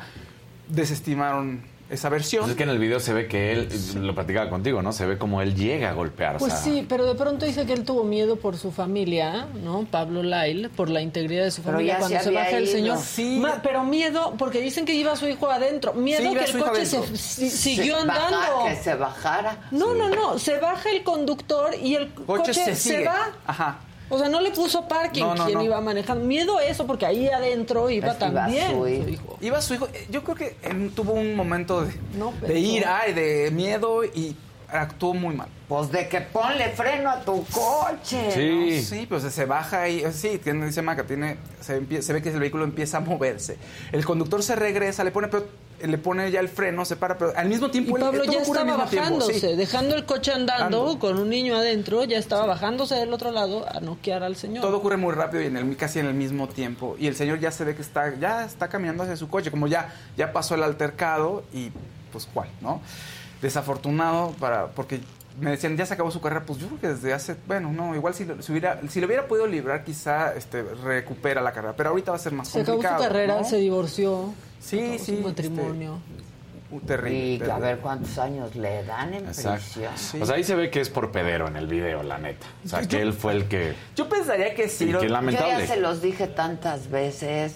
Nunca sabes. No, nunca ¿Quién sabes. se viene en el otro coche? ¿Quién se va a bajar? No mienten madres. No sabes si el otro trae un arma. no. De verdad. Este tema del hijo, puede ser que él, Pablo él sea así, no lo sabemos, no lo conocemos, pero con el tema de los hijos, a mí me ha tocado en el parque papás que de pronto este, se han puesto un poco agresivos. O sea, y bajo el pretexto del niño. De proteger ¿no? Para- al- De proteger al, niño. O sea, Pues nada más protégelo y no te pongas agresivo con nadie, porque entonces los estás desprotegiendo. Claro. Sí, aquí salió todo mal. O sea, primero la camioneta de Lyle se le cierra a la camioneta del señor. Muy un cerrón, sí, sí, sí. Por eso es que cuando toca el semáforo en, en rojo, El el señor se se baja. baja. a la ventana como para decirle, No te ¿qué onda? No, El ve lo que hiciste. Eso es muy de- el típico de que le empiezas a manotear al otro, al conductor, que eso no deberíamos de hacerlo. O sea, uno nunca sabe y además ya innecesario, ¿no? Que mejor que la policía o le hablas a alguien que lo arregle. Para pero- We Help. Ah, Ya sí. bajen el We Help. Se baja alguien del vidrio, ¿Viste lo de, sí. ¿Vieron lo de, lo de Perisura ayer? Gravísimo. ¿Qué? Pues ahí lo teníamos. ¡Locura! Yo estaba a unas cuantas Pues metros. sí. Yo estaba cerca, ¿sí? Toda la gente desalojada esperando a ver les si dije había que una bajen bomba o el no. Sí. Ayer a mí me hablan cuando no estoy, no llego, todo bien, sí, todo Oye, bien. no, muchas este, no te has metido a internet, no sabemos dónde estás. Te mandan Exacto. notificaciones todo el tiempo. Ahora, te voy a decir otra cosa también que tiene que ver, yo creo. Ponla y es la realidad para que la bajen. de Ya nuestro país. bájenla. Tienes O sea, edad. Laila actúa, pues como alguien que está acostumbrado a que en nuestro país podías bajarte a echar bronquita. Claro. Y allá en Estados Unidos no es exactamente lo mismo. Sí, no. O sea, ahí, ahí sí llaman al 911 y ahí sí están las cámaras y ahí sí lo agarran. No, pero bueno, y además se cayó, el señor se pegó en la cabeza y como consecuencia muere.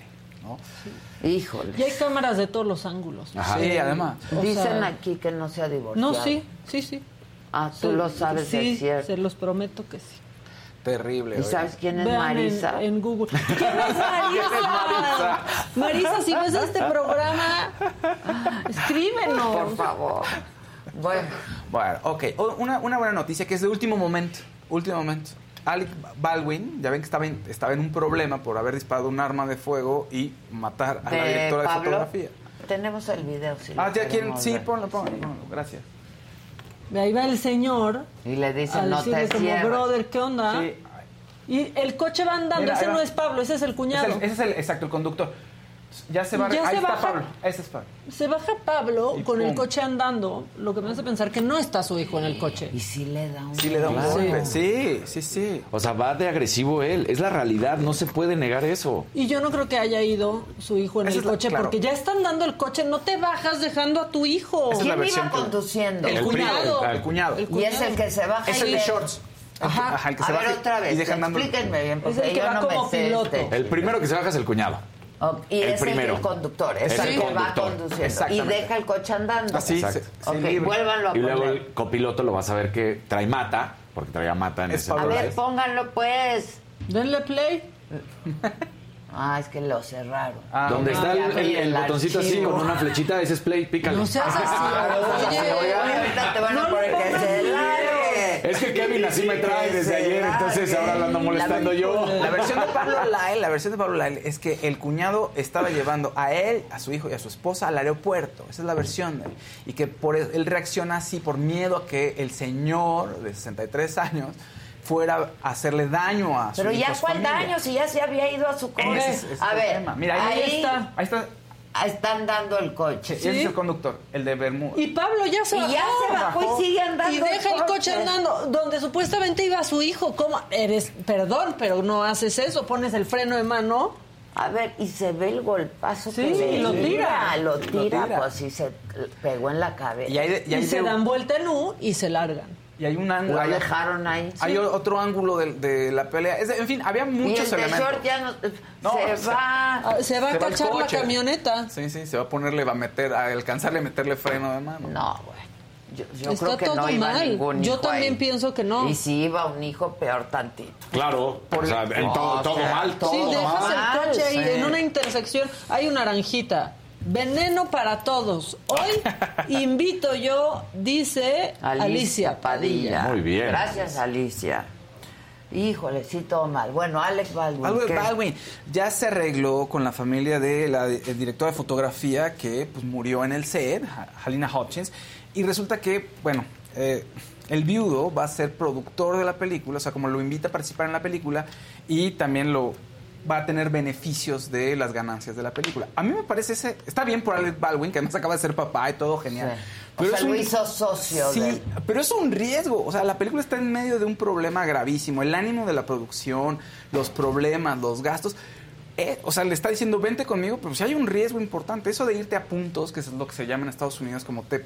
Vente a puntos conmigo, es decir, tú vas a ser, formar parte de, la, De de la lo que ganemos. taquilla. De la taquilla, de lo que ganemos. Pero es un riesgo. Entonces, bueno, pues que a lo mejor lo que entendieron ahí es, pues fue un accidente, vamos a arreglarnos de esta manera y todos contentos. Pues está bien por él, ¿no? O sea, me da gusto por él. Ahora, en otros temas...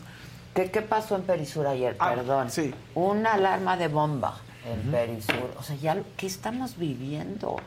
¿Cuándo había pasado eso en- en una plaza así? O sea, y lo, pero lo de Guadalajara, ya estoy espantada. no, espérense, ahorita No, ya, yo ya no puedo escuchar cohetes, ya me pongo más nerviosa que los Sí, perros. Sí, sí, sí. Bueno, que bajen WeHelp. Pon la aplicación, pon la maca. por- Ayer, ¿qué tal? La voy a que poner en este momento. A mí, ya cuando me salgo de mi rutina, me hablan. Adela también, ya me da risa ahorita. En la cena de ayer. Sí, nos hablaron a las Sí. dos. to- todo bien. todo bien. Ustedes siempre están recluidas en su casa. ¿Dónde están ahorita? Exacto, exacto. ¿Por qué están fuera de las ¿Qué- qué- pasó? Azulito. Ahora, puedes ponerlo, si no quieres que sepan dónde estás, porque ayer un chavo dijo, ay, no, yo no quiero que mi mamá sepa. Sí, y entonces le dijimos, te pones en modo ghost. ¿no? Fantasmita, en modo fantasmita. fantasmita, y entonces ya nadie sabe. Pero a mí sí me da una gran tranquilidad saber Sí. dónde están mis hijos y como Claro.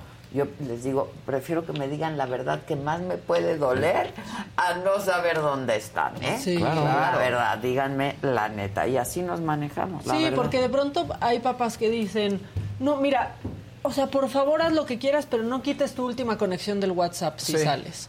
No, pues bajen WeHelp, porque andar ahí nomás checando la última conexión no te da nada, o compartir en tiempo O real la ubicación. cosas, claro.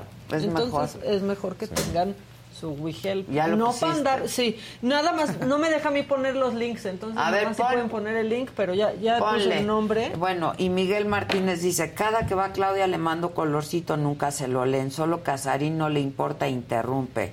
Gracias, Casarín, tú sí valoras los colores. Salvador García Esparza, Mac, a mí sí me gustas los martes en la noche. ¿A quién no? Gracias, gracias. Sí, no, ¿a quién no? pues a muchos sí, a muchos no, como, como de siempre. Galaxy. Y ayer se enojaron mucho por quien salió. Este, pero, Bueno, así son estos pero, programas. pero aparte, ¿sabes qué? Que se fueron contra el escorpión dorado Sí. y creo que no escuchan bien tampoco por andar nomás ahí hateando.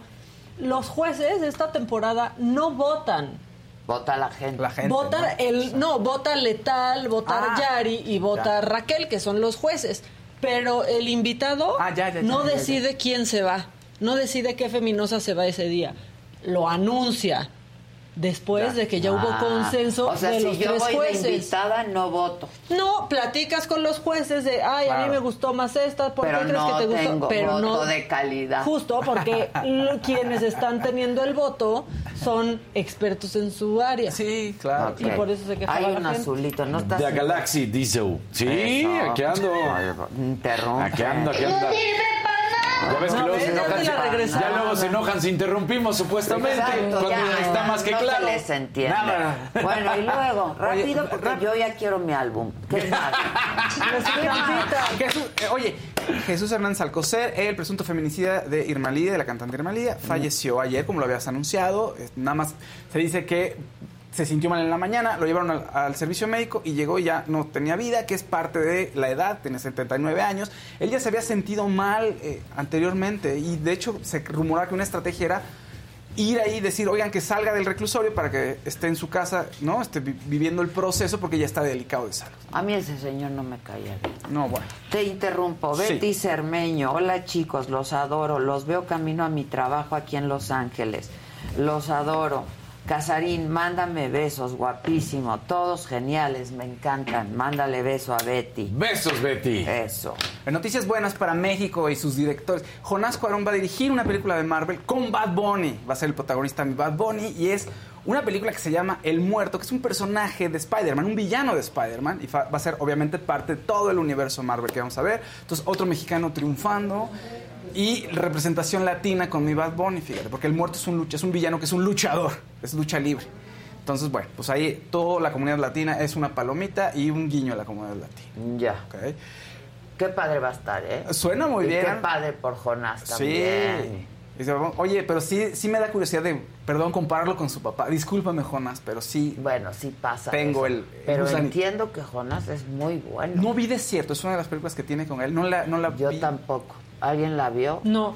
pero sí, o sea, vamos, no le das a cualquiera una película de Marvel, ¿estás de acuerdo? Entonces tiene que tener mucho para poder dirigir. O sea, Sí. no le sueltas a cualquiera un proyecto así. Dice alguien por aquí que tiene el 360, el 360, y Ok. que puede ver dónde están todos. Que si WeHelp funciona diferente, completamente Sí. diferente, te da muchas más, este, pues muchas más cosas de seguridad, ¿no? Este, Sobre- hay atención de todo Sí. tipo. Es que justo iba a decir, atención personalizada. O sea, no es, no es como que solo es una app que, ti- que reacciona. Hay alguien detrás siempre. O sea, hay una persona que te está Es que cuando entras en pánico, es pues eres la peor persona para poder resolver Ah, sí. una crisis. Todo el mundo dice, Entonces, "Yo". si hay alguien, le hablo a mi mamá, mi mamá va a estar peor, ¿no? Sí, claro. Este, entonces, Sí, hay alguien que está todo el tiempo, 24-7 al tanto y es personalizado, Y entrenado para... es- y entrenado para eso. Para responder. Eddie Casen dice, hola Maca, a mí sí me gusta, a mí me gustas todos los días, no solo los martes. Ey, muchas gracias.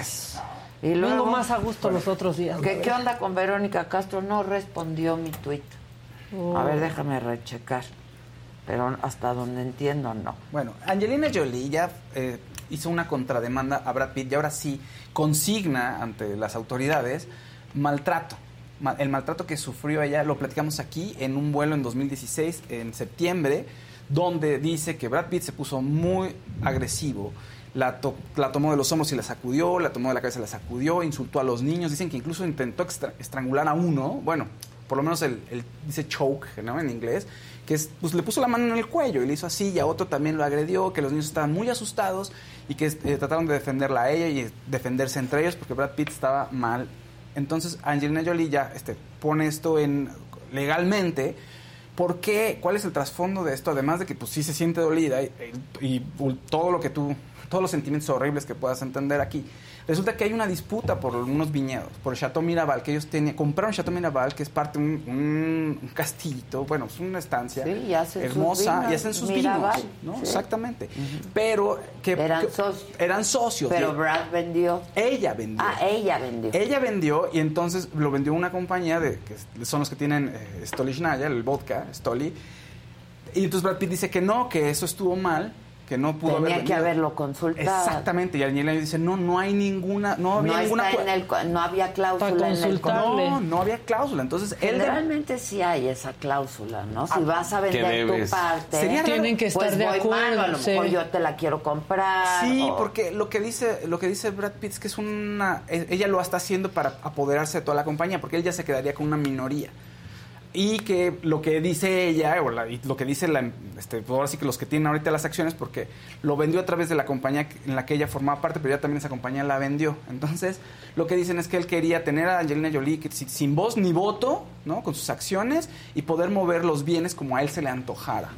Entonces, esa es la disputa. Entonces, demanda primero Brad Pitt a ella y a la compañía de Angelina Jolie, y después la compañía demanda a Brad Pitt, y ahorita, cont- bueno, lo contrademandan, y ahorita Angelina ya está, por su cuenta, contrademandando también a Brad Pitt, ¿no? Involucrado. O sea, hay muchas contrademandas. ¿Por qué? Por el dinero, por el tema de los vinos. Y dice, y ahora sí voy a sacar esta carta. Tan No, buen vino. El Mirabal. Sí. Sí. Es un vino rosado, además. Sí, que- sí. Y Que bueno, en ya- Europa se consume muchísimo. Sí, es un. Claro, no, pues es muchísimo dinero el que, el que está en juego ahí. Hay dos verdecitos. Vas. Martín JT. Yo también quiero unos besos del de portero. Beso. Ah, ándale, mira, eso Eh. Y Héctor Gamino, Maca, eres una chingona en la más draga. Ah, Ya puedes ser la señora de la casa y que soporte a Adela. Te amamos. En esa casa, sí, pero les digo, miren, hay opiniones, ¿eh? hay opiniones. ¿Qué tal que todos me dicen, ese look aprobó Adela? Sí, todos.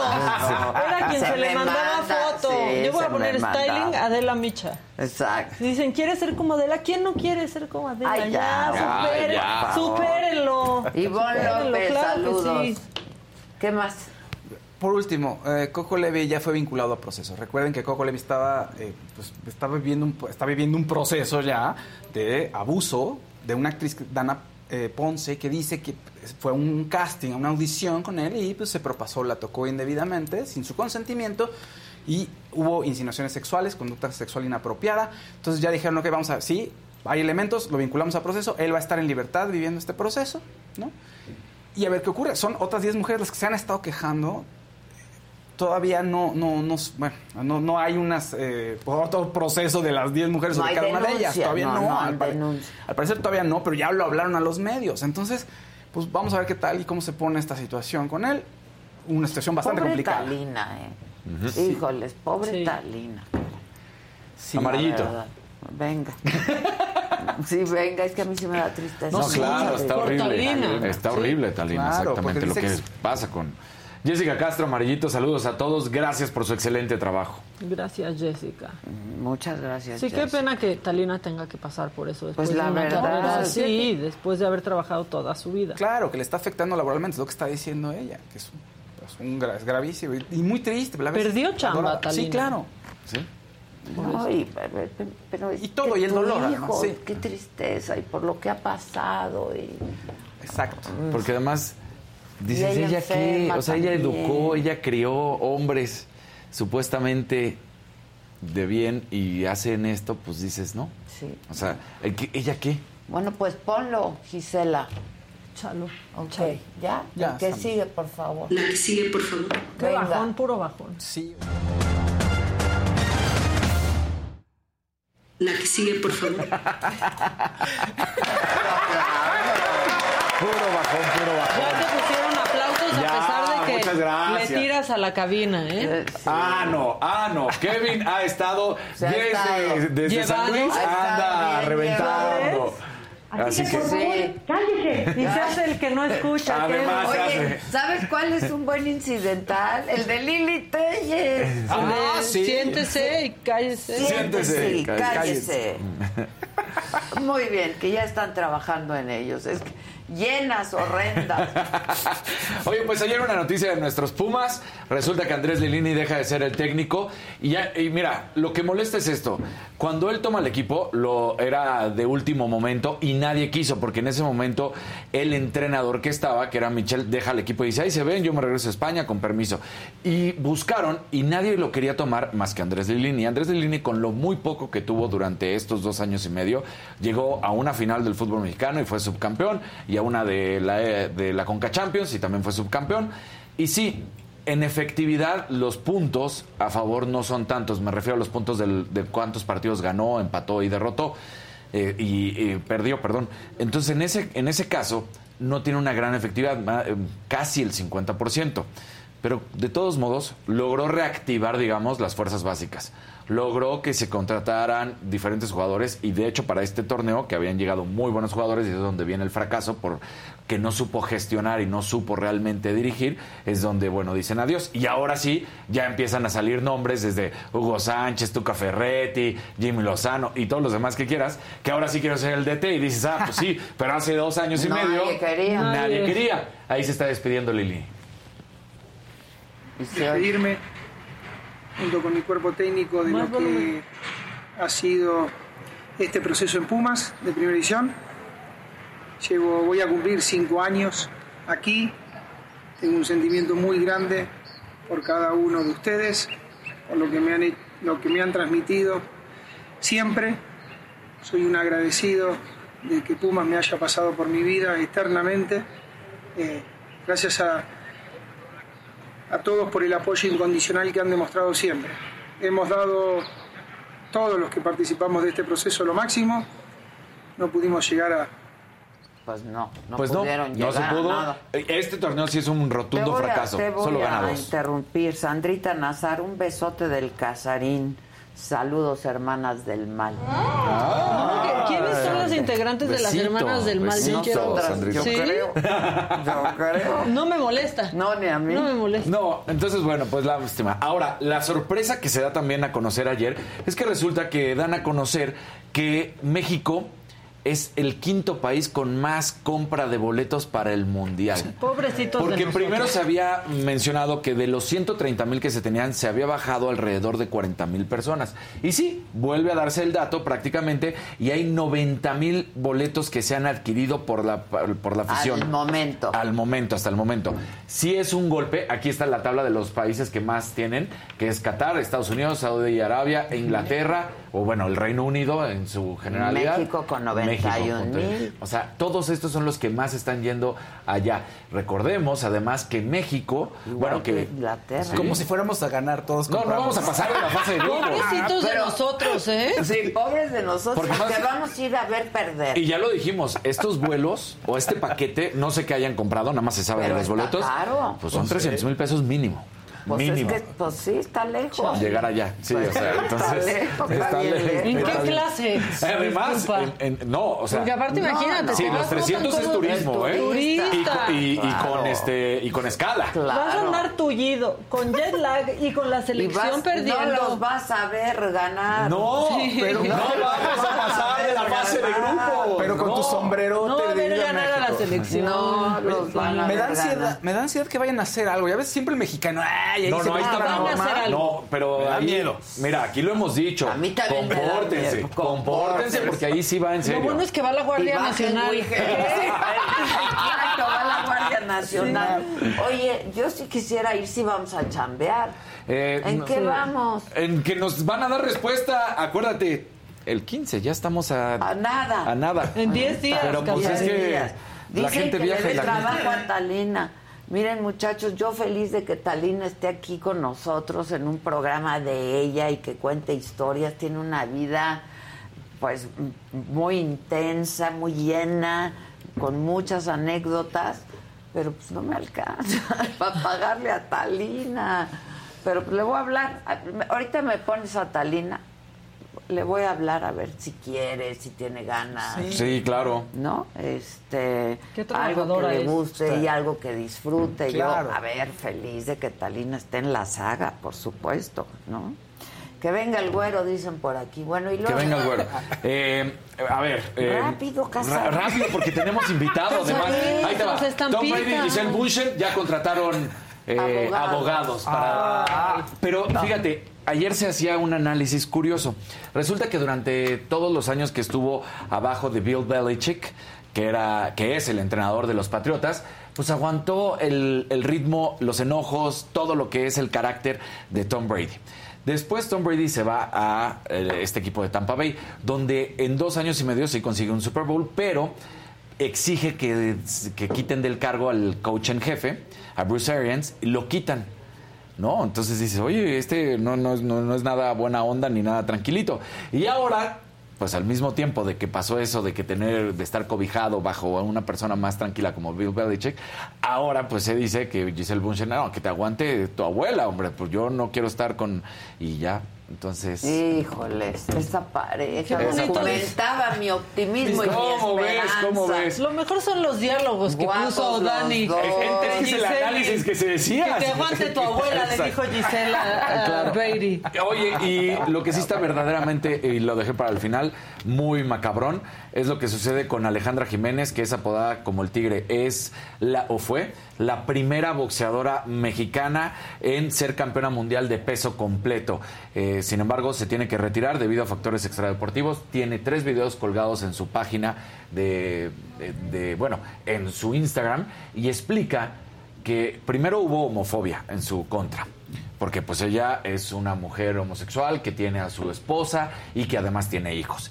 Que además este, lo pone tal cual. No se puede permitir que esto siga sucediendo, que el machismo, la homofobia y las injusticias sigan quedando en el silencio y en el olvido por miedo, por ignorancia, incluso por la costumbre de dejar que quienes dirigen este gremio lo sigan ensuciando. Ella denuncia que cuando es la campeona, que ni siquiera el titular del boxeo le entregó su, su, cinturón, como lo estamos viendo, sino que fue pues alguien más, el secretario. De ahí también dice que le inventaron pues un doping positivo.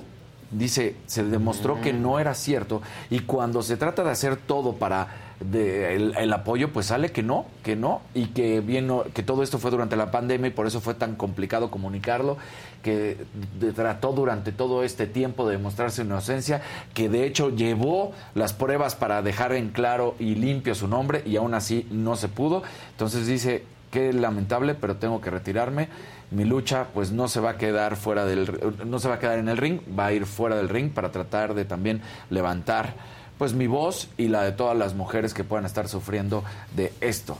Eh, dice, no era el momento de tirar la toalla, no lo había pensado hasta que se volvieron a tocar es, este momento, así que dice, me dejaron en el olvido y me tengo que retirar. Híjole. Oye, ¿tú tienes lo de Malú Michero? ¿Qué traes más del Senado? Ah, sí, no, pues nos quedamos a ¿Pero media novela. traes? Pues mira, te tengo un buffet. ¿Te digo qué? Ah, pero rápido, Ok, ma. bueno, pues pongan, por Oye, favor. no, ¿cómo? no, dime tú Malú mí. Micher, de pronto, es- se queda ahí con el senador Marín en un desconcierto y dice... Se están preguntando quién es Marisa. A ver, ¿Qué pongan. nivel es ese? De verdad, es que ¿Qué todo mundo Marisa es trending topic. preguntándose por Marisa. Es trending topic. A ver. Echa. Es que no saben quién es Marisa. Por eso están tan preocupados. Adelante, senadora. Le- Cosas más importantes Pues de todo qué el Senado hablar. preguntándose Claro. quién era Marisa. Sí. ¿Qué más? Y luego, al final, bueno, ya sabemos, ¿Traes se a aprobó esto. Sí, sí lo traigo. A ¿Quieres? ver, bueno, sí. pongan a Monreal. ahí, Pongan a Monreal ahora. lo que vimos. conocer a varios senadores del PRI que tuvieron talento y capacidad. La senadora Silvana, que fue muy eficaz en su redacción, Ramírez Marín y Manuel Añorbe, que estuvieron puntuales. Manuel también, el senador Zamora, todavía ayer por la noche, entre diez y media y once, estábamos redactando para... Bueno. Ahí está hablando Y bien. lo tenemos al senador Monreal. ¿Es vía Zoom? ¿Qué onda, senador? Adela, querida, ya sé que tus amores son tricolores, pero yo bueno, nunca te no, tú no me puedes decir eso. Tú no me puedes decir eso porque también en privado y en público digo que te tengo mucho cariño. Que no es correspondido, esa es otra cosa. Contigo y sin ti. Oh, bueno, bueno. Este, híjoles, yo me quedo con un mal sabor de boca, ¿eh? De lo, de lo que vimos ayer en el Senado. No debes de hacerlo. A ver, ni pues- tú ni ningún mexicano, porque la verdad fue una reforma profunda, Adela. Eh, realmente revisamos como Cámara eh, de revisión una minuta que provenía de la Cámara, la modificamos totalmente y si analizamos punto por punto de lo que aprobamos ayer, los mexicanos y las mexicanas lo entenderán. El haber otorgado un plazo mayor al de marzo del 2024 a las Fuerzas Armadas era indispensable, era sensato y era indispensable.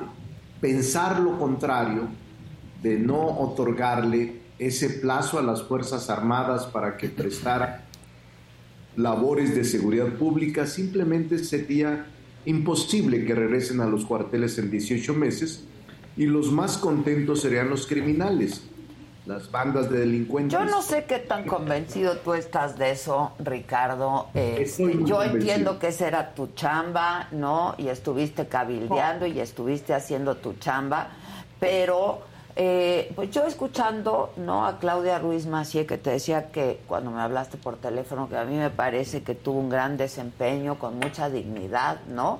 Y mucha congruencia. Este, pues ¿por qué no? ¿Por qué tuvo que ser ahorita? ¿Por qué cuando no se han dado resultados de la estrategia de seguridad que se está llevando a cabo?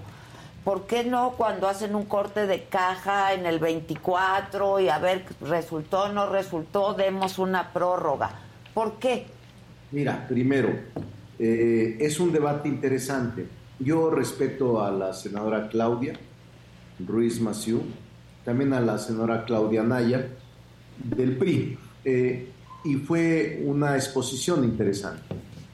Pero te podría decir que no tiene razón la senadora Claudia Ruiz Maciú, porque eh, de 13 puntos que nos planteó eh, el domingo por, por la noche su grupo parlamentario y todos los grupos unidos en este llamado bloque de contención, eh, yo estaba reunido el domingo con ellos y de 13 puntos le aceptamos 11, 11 puntos. Entonces, gran parte de lo que se modificó, ellos lo propusieron. Ellos, los grupos políticos de oposición llamado de contención. Y creo firmemente que dos de ellos, uno que has tocado, no era aceptable, porque ellos dicen, ¿por qué ahorita? ¿Por qué no en marzo del 2024, cuando culmina el plazo que se le otorgó en el 2019 a las Fuerzas Armadas para realizar labores de seguridad pública? Te diría, e, en la racionalidad, tú eres muy racional y muy congruente, Adela. Imagínate estar discutiendo esta reforma en marzo del 2024. Previo a la elección. antes- no, tres meses antes de las elecciones. Si ahorita, en este momento, el debate está politizado, incluso me, me dio tristeza el debate de ayer. A mí sido- también.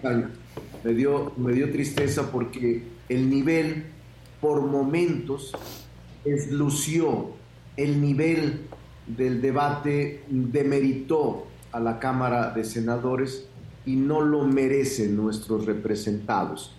Entonces, pero hay argumentos de sobra. El Senado y la Cámara de Diputados se convierten en órganos vigilantes, en órganos de rendición de cuentas, en órganos de control parlamentario sobre las Fuerzas Armadas que antes no había. Yo sí creo en esto.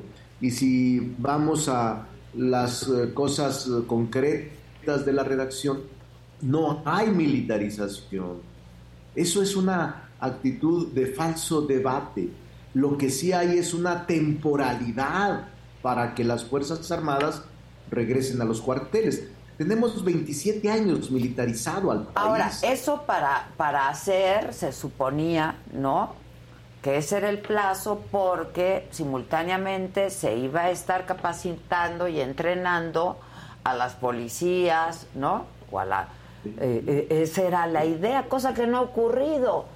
E- El plazo o prórroga de cinco años era en efecto lo que tú has dicho, para que este periodo llamado de transición la Guardia Nacional eh, fuera poco a poco desplazando a los militares y haciéndose cargo de la seguridad, eh, la Guardia Nacional. No ha ocurrido embargo, en casi cuatro años.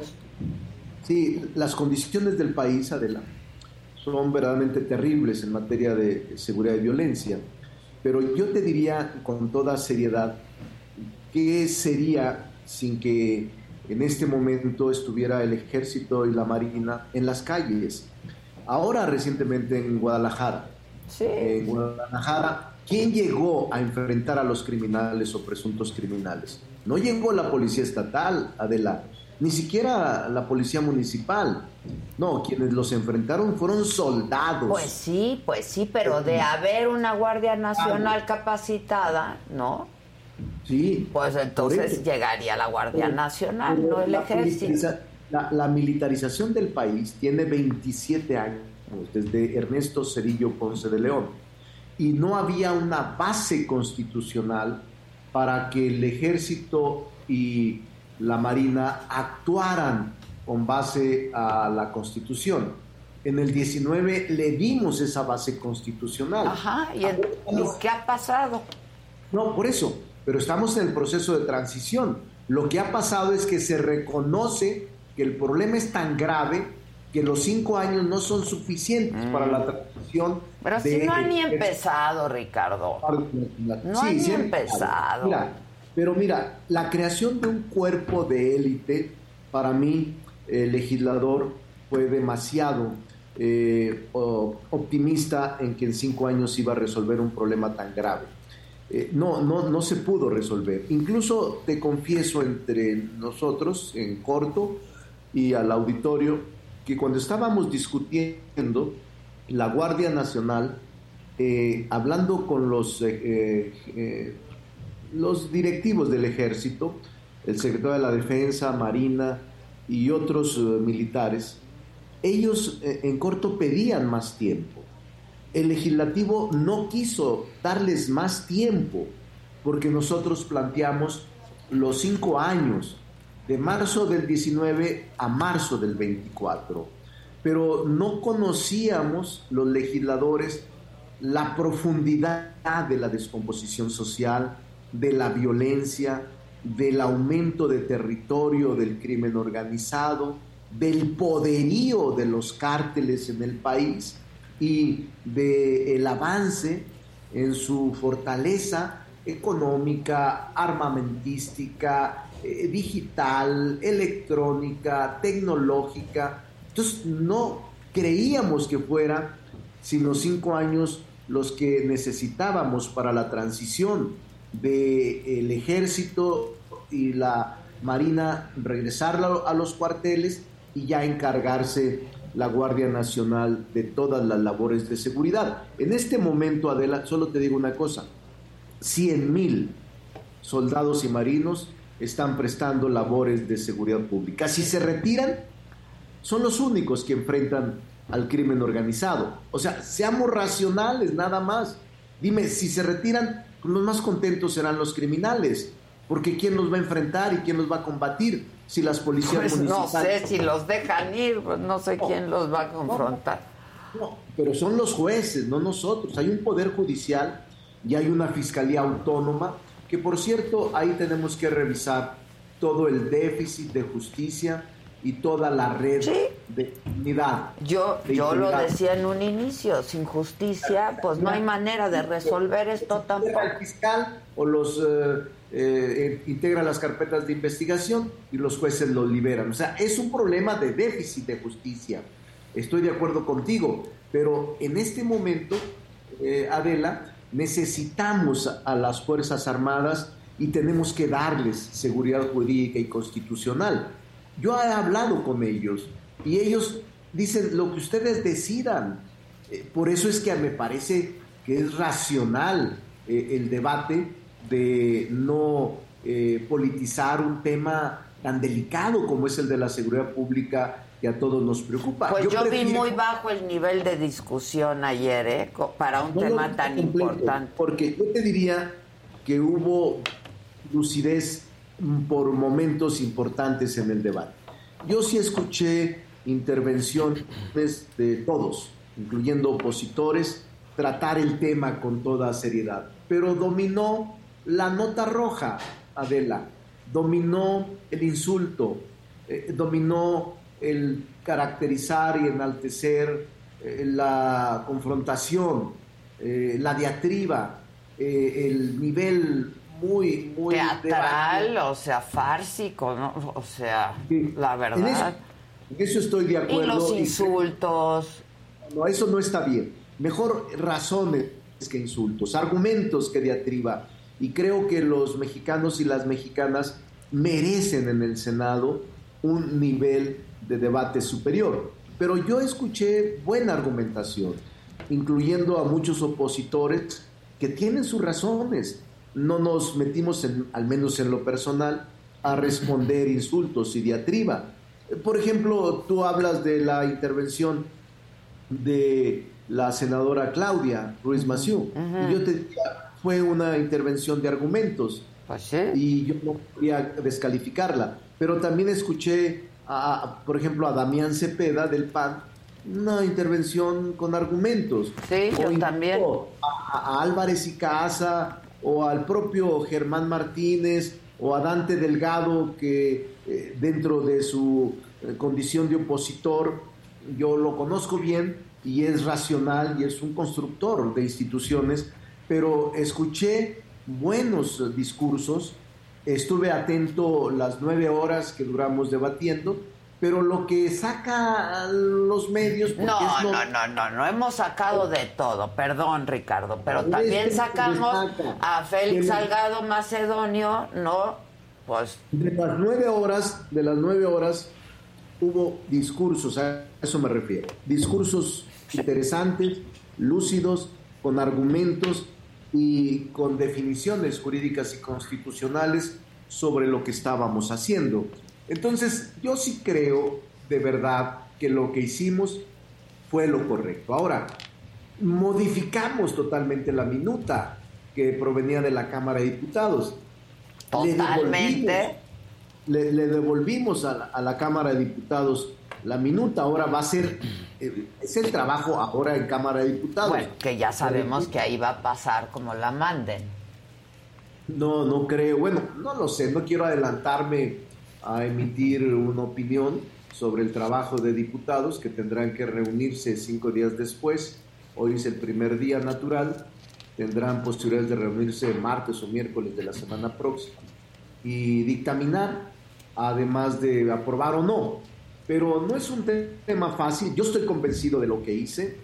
Eh, sí creo que era necesaria la modificación constitucional.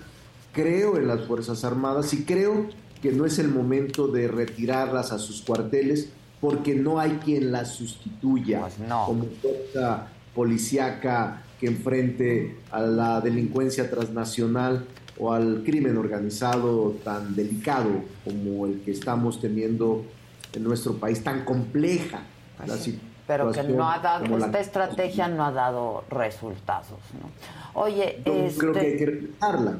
Hablabas de, de algunos senadores de, de oposición, pero sí quiero saber tu opinión sobre lo dicho por eh, Félix Salgado Macedonio de tu partido, por la senadora Abreu, por ejemplo, ya se agarró de chiste de quién es Marisa, pero esto de meterse con la vida privada y sexual de una senadora me parece terrible en medio de un debate que tenía que ser muy serio, ¿no? Porque el tema es muy serio y quiero saber tu opinión. Mira, para mí son temas insubstanciales, eh, no deberían mezclarse con el debate tan importante que la nación merece, de argumentos y de seriedad. No coincido con los insultos, simplemente te digo, no coincido con este nivel de insultos, de acusaciones sin fundamento, porque todo se inició a raíz de acusaciones de una senadora y eso hizo reaccionar fuerte a otras senadoras, eh, porque no puedes acusar sin fundamento, Adela, no puedo de ninguna manera admitir que te llamen perra, narcotraficante, llena, sin ninguna respuesta. Es muy difícil, como yo no estoy de acuerdo, incluso les dije, no, no respondan, pero eh, somos de carne y hueso y tenemos reacciones frente a las agresiones. ¿Pero qué tiene que ver la actividad sexual de una senadora? Eso. De acuerdo. No, no, yo no estoy de acuerdo, no te estoy diciendo, yo, yo no, no coincido, Adela, no coincido con este nivel de debate, pero a toda acción corresponde una reacción y yo creo que es conveniente, yo voy a hablar más tarde con Julen Rementería, voy a hablar con los coordinadores para intentar elevar el nivel del debate y no agredirnos personalmente, porque eso deteriora a todos, no solo a quien lo infiere y a quien lo eh, señala o lo expresa, sino a- afecta al cuerpo completo del Senado. Y califican a todos por igual o a todas por igual. Entonces yo no estoy de acuerdo con ese nivel de atacar por razones de sexo, de religión, incluso por razones de credo político o de posición política. Pues Estoy en contra no. de O de género. o de género, lo que sea. Pero no, eso se llama tolerancia. Y si no tienes capacidad para tener Y tolerancia, ejercicio político, ¿no? Y no deberías estar integrado estos órganos colegiados de pluralidad, porque es la pluralidad la que domina en estas eh, cosas y en estas condiciones. Entonces, sí me siento triste, porque más he sido muchas veces legislador, aunque he visto episodios similares, los de ayer me... Sí, sí, a ver, nadie nos asustamos, ¿no? Pero a lo de ayer... Hay debates duros, Sí, hay debates pero a mí lo de ayer me pareció... Con argumentos, con argumentos. Yo te diría, no, no, no me gustó, pues, no, no siento... Espectáculo que de quinta. Hace confiable a un órgano colegiado como el nuestro y no creo que eso tenga, genere confianza ciudadana. Puede generar eh, simpatía temporal, aplauso fácil, ah, mira lo que se dijeron los senadores, las senadoras, pero eso no te genera confianza, sino se eh, genera deterioro a la institución y falta de aprecio por la sociedad. Bueno, pues entonces ya estaremos hablando, supongo, de la reforma electoral, ¿no? Mira, todavía falta el trámite de esta. Falta Cámara de Diputados, faltan congresos locales y falta armonizar la reforma que ayer planteamos. Eh, sin embargo, mm, faltaría de las tres que propuso el presidente de la República como iniciativas prioritarias de él, de él, te recordarás tu reforma eléctrica que se rechazó constitucionalmente. Esta, la de la Guardia Nacional, que tiene que ver con las Fuerzas Armadas Permanentes, es la segunda que está subyúdice o que está en, está en proceso. Y la tercera es la reforma electoral, que está en Cámara de Diputados como Cámara de Origen y que seguramente ellos están iniciando los trabajos de dictamen, de análisis y dictamen de la reforma propuesta por el presidente de la República y que estaremos a la espera nosotros aquí en, En el Senado. Pues ya estaremos hablando de eso. Gracias. Sí, está muy bonita tu chamarra. Muchas gracias, a tus órdenes. Está bonita. La mandas. No me regalaste nada el 19 de septiembre. Yo siempre me acuerdo de ti. Te ¿Qué mando te vas a acordar? Tú no me regalaste nada ni el 25 de mayo, ni en mi año nuevo. Hoy es el día Todo del perdón. Te Navidad, perdono todo lo que me haces. regalo, siempre, siempre. No. Eh, tú no te acordaste de mí, aunque era 19 de septiembre. Pues es que estábamos muy movidos. Muy movidos. ¿Qué te digo? Siempre es muy movido mi día de cumpleaños. Ya lo voy a cambiar. Sí, ya, ya cambia, por favor. Pero te mando un abrazo desde aquí. Saludos, saludos. Por. Adela del año que entra. Gracias. Bye, Ricardo. Bye. Bueno, pues así las cosas, ¿no? Este, en el Senado ayer. Y, y justo ayer les platicaba de las marranadas que a ti dijiste que no te gustarían. No, la marranada no. Ni las del Senado ni la Bueno, es que resulta que en San Luis Capital están impulsando el programa El Sabor de la Capital para darle justo identidad a los platillos que son típicos. Hay unos que son los tacos rojos. ¿Probaron los tacos rojos? No. Son unos taquitos. Qué rico. ¿Eh? Producción sí. Unos chiquitos taquitos rojos. Este, la tostada borracha, esa sí yo no la probé. Ustedes Ustedes solo los borrachos. Chiles ventilla y les tenemos una sorpresa en un momento más. Venga. Hola, bienvenidos a San Luis Potosí y este es El Sabor de la Capital. Es un programa en el que estamos trabajando para darle identidad a los platillos típicos de la capital potosina.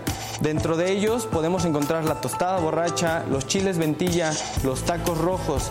Un poco les puedo contar de los chiles ventilla. Estos chiles son es un chile ancho relleno de queso particular de Villa de Reyes y cubierto de una salsa dulce. Los tacos rojos no podemos dejarlos atrás porque es un platillo ancestral. La tostada borracha nace en otro, otro de los barrios particulares de aquí de, y tradicionales de San Luis Potosí, el Saucito, nace en las pulquerías. Eh, esta tostada es una tortilla de maíz quebrado con una salsa muy picosa y bueno, se dice que es justamente para, para estas personas que se pasan un poquito de copas y pues bueno, para nivelar este estado de ánimo.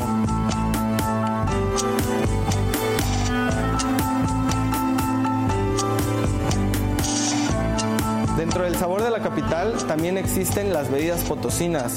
Tenemos cervezas, tenemos mezcales, tenemos vinos, tenemos hasta un whisky a base de maíz. Tenemos la distinción de pertenecer a la guía gastronómica de las ciudades mexicanas Patrimonio Mundial de la UNESCO.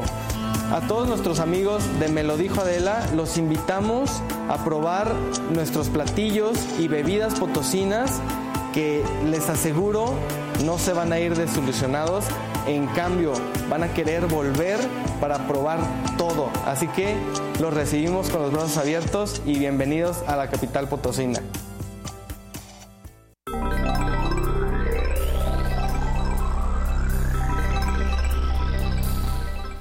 Luis G.I.G. al servicio de la comunidad.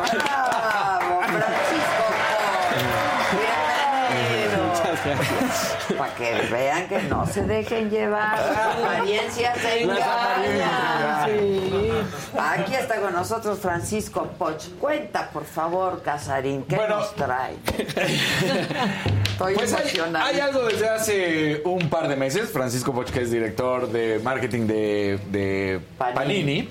nos va a poder platicar lo que es esta, pues esta evolución que ha tenido. Yo, por ejemplo, lo tuve desde el 86 y luego se me inundó la casa y valió gorro. Oh. Y este, ¿Perdiste todo? Perdí todos y los tuve que empezar otra vez desde el 2014. Pero la locura que desata. Una euforia. Es una euforia tener tu álbum, tus estampitas. Luego Tú decías a quiero jugar tapados. Tapados. Tapados. Nunca O sea, todavía, claro. Todavía se puede. Luego con- le voy a decir a Ricardo Sí, Monreal. claro. A ver. Exacto. Ellos no juegan tapados, de hecho destapados. No, seguro destapado hay ahí. Para este- Van a pescar un resfriado.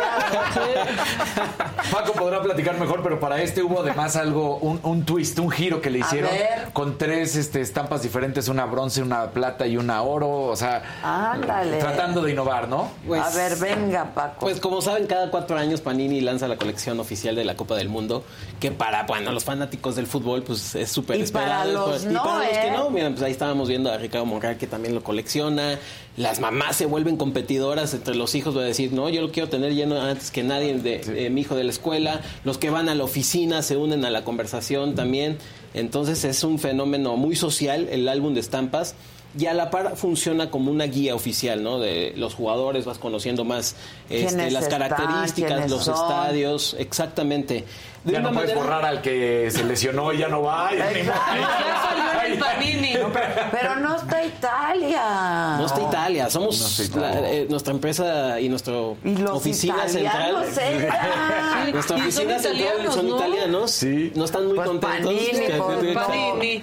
Pero bueno, este están soportando ahora más a México, ojalá sea así el caso y que nos vaya muy Uy, bien. pobrecito. Pero, pobrecito. bueno, Oye, ¿en cuántos países está? La distribución el- de este álbum eh, está en más de 120 países. Ándale. Definitivamente estamos casi en todas partes del mundo. Hay oficinas eh, repartidas en México que abarca un poco Centroamérica, Latinoamérica, luego Brasil, Argentina, Estados Unidos y varias partes de Europa. Estamos este, teniendo ahí oficinas centrales. La, el corporativo sí está en Italia, en Modena. Pero bueno, eh, en México es uno de los países que también lleva mucho más afición a tener y- el coleccionismo. Y como bien lo mencionabas, este, hay una variante diferente en esta edición que llamamos las estampas paralelas, ¿no? Ya la veníamos trabajando con otras colecciones de entretenimiento, la decidimos incluir y se llaman las extra stickers. Normalmente un sobre, que ahorita vamos a ver si quieren. a- Que está bien caro. Sí, sí, sí, sí, vamos a- La caja sí está de... Eh, es, es un poquito también temas de inflación, evidentemente. y El que- álbum que cuesta 100, pe- 120. Este álbum pasta dura es el que yo les traigo, cuesta 149 pesos. Ok. Este, es cierto, estoy mintiendo, 249 pesos. 249. 249 pesos. Y el, la caja con 104 sobres cuesta 1872 pesos. Que, Híjole. Y luego Sí. para que salgan la mitad repetida. Fíjate que han- Bueno, ah, sí, hemos tenido, hemos es. muy buena conversación en nuestras redes sociales y medios de que no están Un saliendo mexicano, tantas repetidas en esta edición. Me han dicho, eso, eso sí es cierto. Me han Es- dicho, mucha gente me ha ¿Qué dicho que compró y que son mucho menos, que se, se ha sorprendido. Pero Es- antes eran más grandes las No, son, son las lindas, son las lindas. Son las me salió. Chang Hun. A mí Hee Chang Wang. Mira, a mí me salió un mexicano, Diego Lainez. Diego. Ahí está, Oye, pero factor. quiero que veas la locura. Traje dos videos porque más ahorita en Argentina hay escasez. Carlos Paco, es Rodríguez. Es una locura. Carlos Rodríguez, Diego Lainez. Pero, ve lo que causa. A, a de traje dos videos de lo que estaba sucediendo. De la euforia. De la euforia. Ya te salió un extra sticker. Mira, eso Mira, te va a valer. Ah, ¿eso qué? ¿Eso no me vale o qué? Ahí te va. Le pegaste al gordo. ¿Eso lo cambio a 10 por, esta? Fíjate, No ahí te ahí te va. Eso lo están vendiendo hasta en mil pesos. ¿Qué? La estampa. Ya, Uh, ya tienes para Te la un Justo lo tengo ahorita. Lionel Messi. La estampita normal, esta, esta, que espero me salga porque me hace falta Lionel Messi. Este, se vende ahorita, ahorita en Mercado Libre en 600 pesos. ¿Qué? Su versión Gold, esta no es la Gold porque. Esa es como bronce. Ajá. es como- pues ya. La versión Gold de Lionel Messi. ¿Cuánto? Se llega hasta los 24 mil pesos. Digo, yo no sé si alguien lo vaya a pagar o no. Eso sale en Mercado Libre. Claro, o sea, ahí está. Tú te la Ok, pones hasta ok. 24 mil pesos. Robert Lewandowski. Es esta que yo tengo. ese. ¿En cuánto? La estampita sí, la normal. Esa no es la normal, 500 pesos. La esta. versión Gold, 1750. La tuya podría ser de a mil. Ah, Ya. Ah, ya bueno, tienes pues, para una cajita. pa' una, me faltaría un poco. Me faltaría un poco. La voy a poner por aparte. Sí. ¿eh? Ya me salió el Vinicius, es al que habían molestado esta, la Correcto. semana O sea, pasada, exactamente, ¿verdad? esa que había estado molestando, al que levantaron el plátano. Yo ya abrí, mira, aquí tengo a Jan ¿eh? Vertonghen, este jugador belga que estuvo pero por es que O sea, es muy buen jugador. Buenísimo. No, o sea, Ah, es su nacionalidad. Exacto, exacto, Ya, ya, exacto. ya. Ay, ¿esta qué me vale? Nada. Es un Ah, es el holograma, escudo. de, es el escudo de Camerún. del, del equipo. Exactamente. Como lo vi doradito. Sí, sí, sí, Ya, sí, ya, ya vi una cosa dorada. Bueno, A acuérdate ver, que- es lo mismo, es el. No, oye, esto sí engaña porque dices, ya me Está gané muy dinero. engañoso. Sí. Pero acuérdate que hay gente además que sí te dice, ah, por el escudo, Quiero dame cinco. 10 o Exacto. 5 estampitas. Sí. Sí. Es que los hologramas eh, se va viendo esa maña, ¿no? De las van ocultando, entonces creen que Panini hace menos ¿Qué tienes? ¿Qué tienes? producción ¿Qué de estos hologramas. Pero- Ah, pero no, ah, es la demanda que. mira, ya me salió la Ah. A ver, A ver, más estampitas por allá. ¿Era antes o después del arreglo? ya después, después.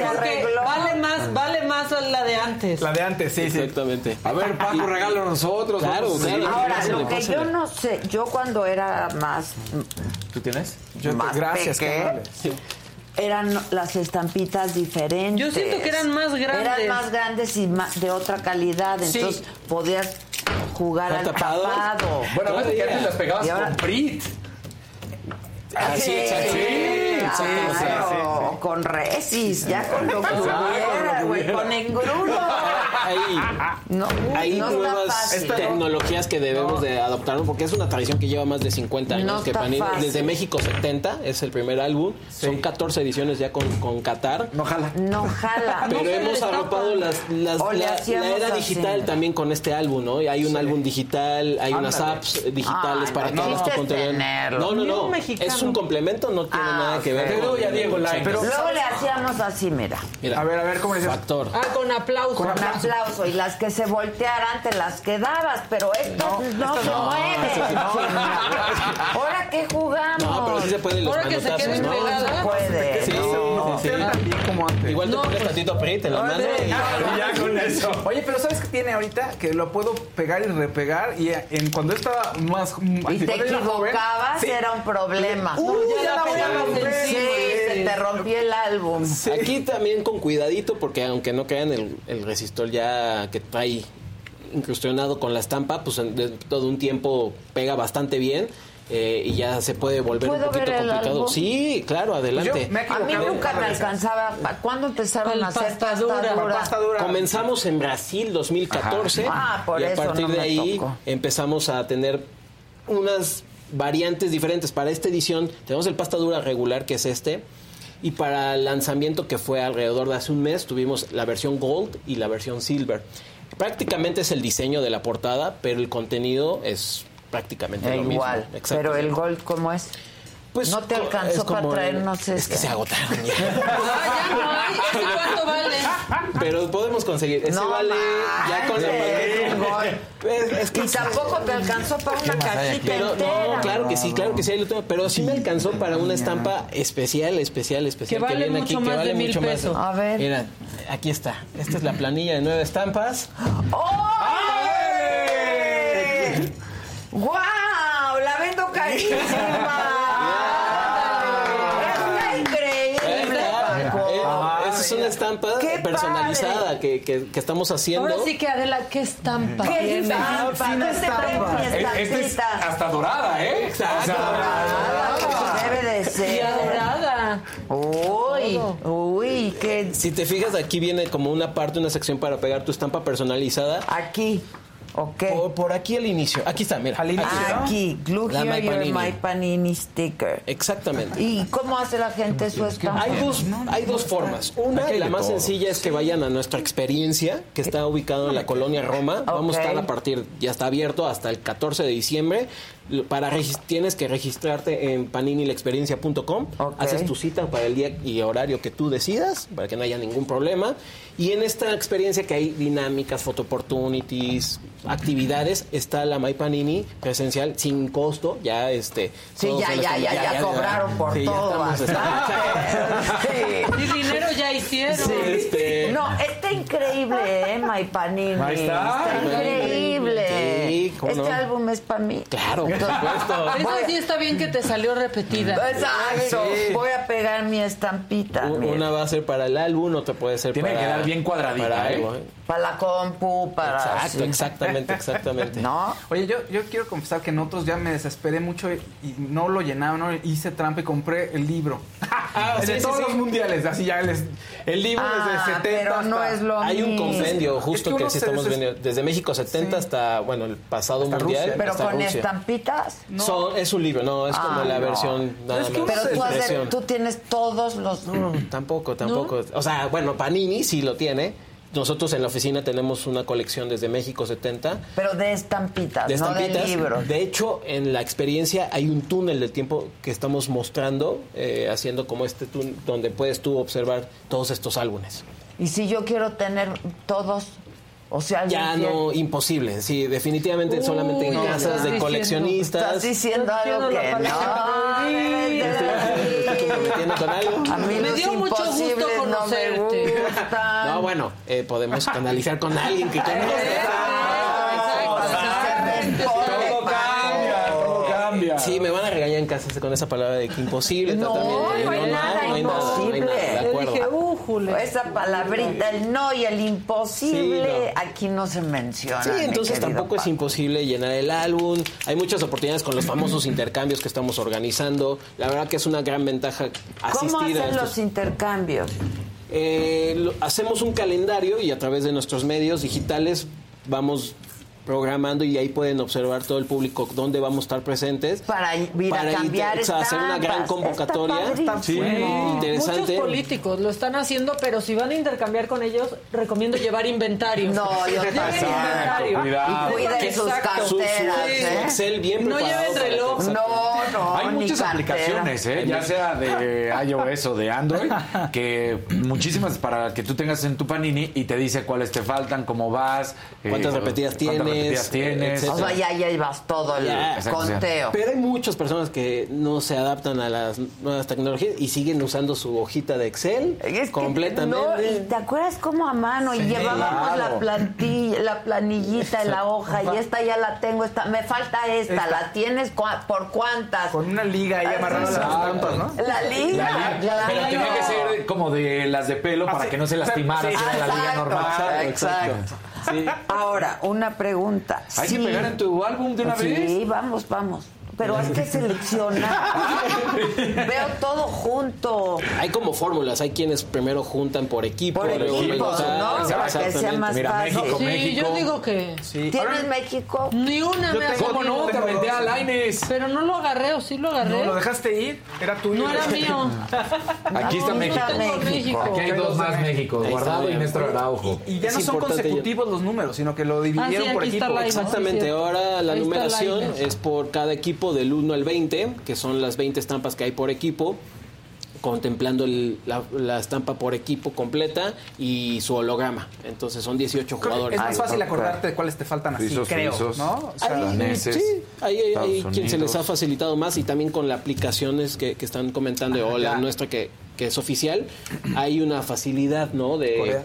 Ver tu Coreano. checklist, cuáles te hace Sí, falta y acuérdense que como dice Maca, estampita repetida no, llena, llena álbum. álbum. No llena para todo. Exacto, coreano. Oye, y eh, a ver, lo que también es cierto es que sí guardan unas que van saliendo hasta el final. No, no, no, no, tampoco. No. No, ese es un mito. Ese es ¿Por qué? Porque hay unas que son eso más es difíciles y toda es lo la que les gente le comentaba. resulta. El holograma, si yo lo tengo, pues primero va mi álbum, pero sé que por gustos y por lo menos la demanda se va haciendo porque el mismo coleccionista se guarda estas estampas o las cataloga más diferente o las cambia por 10 o más. Entonces ahí se va haciendo esta sinergia de pues ya no Nadie hay, tiene no a Messi dorado. Sí, yo, lo hemos visto, lo hemos visto y después Pero Hay unas que, que- que imprimen menos, ¿en serio? No, estas extra stickers doradas o silver sí, ¿Cuántas sí, sí imprimen? son menos. Sí son menos porque es, son Ah. extra y son un tema más de hasta de memorabilia para el coleccionista profundo. Pero todas las demás, las base y las que complementan la colección, se imprimen por igual. Se imprimen por igual, Pero por no igual. salen por igual.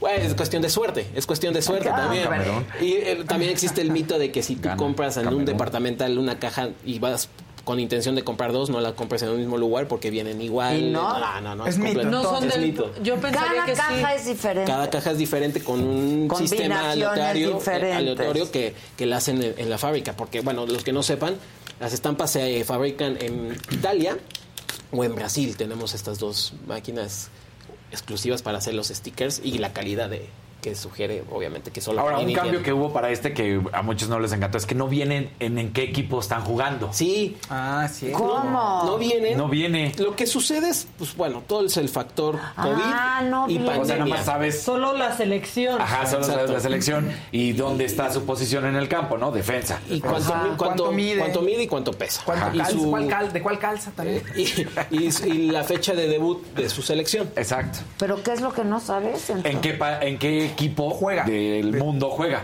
O sea, si juega en Ah, el eso Barcelona. no, no. Es- es si No, juega- de eso no te viene, güerito. Sí, venía, sí, Sí, eso no te Sí, viene, güerito. ya no, ya no. Es importante decir por qué no viene para esta edición, porque pues todo se vino retrasando y en un mundial atípico que es en noviembre, nuestra producción entró en el mercado de transferencias, entonces íbamos a tener muchas equivocaciones de, tal jugador De este y, equipos. y, y, pues al final se movió de equipo, entonces para evitar pues datos erróneos, pues, Exacto. omitimos Ah, por esta ocasión ya. el dato de, Mira, del, equipo. Ahí tienes de una vez cuatro mexicanos. Cuatro, vas. Ya te Aquí, mira, cinco. Órale, pues. Lainez, ya estás. Tú que eres el de deportes, llena el álbum. Sí.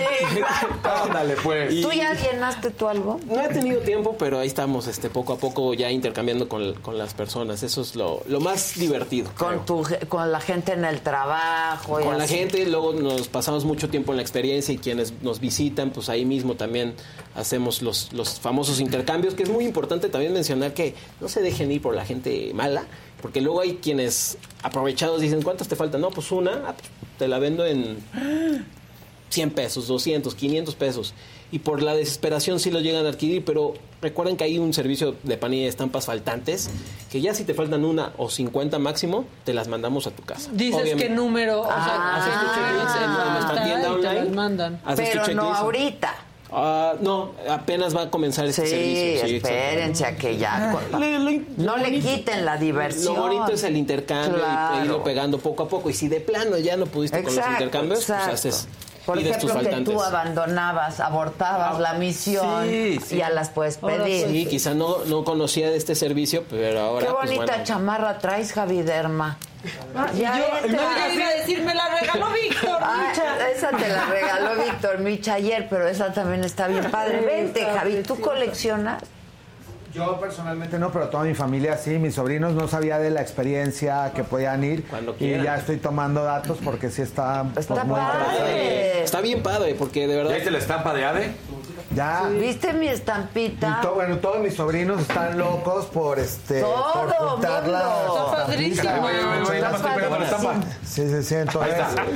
Pegados los mexicanos. Yo, yo ahorita ahí voy a ir haciendo mi recolección. Exacto. Lewandowski. Exacto. ¿Alguien quiere a Kaoru Mitoma? Sí, cómo no. Seguro Ah, que le mira falta. México, el equipo. Ándale, ahí está. México. Hola. Javi. ¿Cómo están? Bien, ¿y tú? También. Te presento aquí a Paco. Hola, ¿cómo gusto, estás? Que nos trajo estampitas. No es Luis G.I.G., no Pero no le alcanzó para la caja entera. No, pero ¿cómo no? ¿Cómo y yo traje Ahora, una bolsita, entonces ahorita voy a hacer acto de Híjole, Dios mío. No, y sí va a regalar, Paco. Sí, claro. Para la gente. ¿Qué, qué vamos ¿Qué? a regalar? Pues un kit, este, para que no digan que somos este, codos ni Para nada. ganar, para ganar. Pues damos el kit más premium, que es el pasta dura con la caja. ¿Les parece? Muy bien. Ya la dinámica, pues ahora sí que como Vamos gusten. a pensar la dinámica. Exacto. ¿No? Para Sí. mañana. Oye, para la experiencia que yo sí quiero ir, hay que hacer cita, este... Normalmente ¿cómo sí hay un registro, pero bueno, obviamente todos ustedes están más que invitados y, y pueden asistir cuando quieran. ¿Y la gente cómo se registra? Hace su compra también de- del producto, le demuestra, hace pone sus datos en paninilexperiencia.com y agenda el día que quiera. Estamos abiertos de lunes a domingo de 11 a 7 de la noche. de 11 a 7 de la, 7 de la noche, Estamos- de lunes. Del lunes a domingo, todos los días. todos los Todos los días. días. Está padre. Yo sí Está voy. padre. Hay Este, que ir a sí, sí. intercambiar Vamos, sí.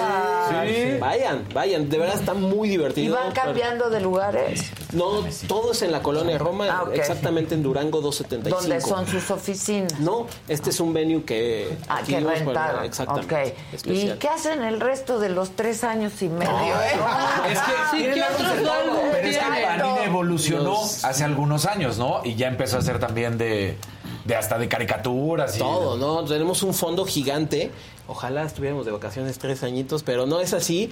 Normalmente tenemos 30 colecciones al año. Hablando Ándale. estrictamente de stickers, hacemos fílmicos de la película más eh, trending, Ah, etcétera. ya, ya, tenemos de manga, tenemos de anime, tenemos este cómics, libros, revistas. Un No, fondo muy, grande con las mejores licencias como puede ser Disney, ¿Y Universal, no hacen, pro- Warner. no hacen publicidad de eso? Sí, ¿cómo no tratamos? ¿En dónde? tratando.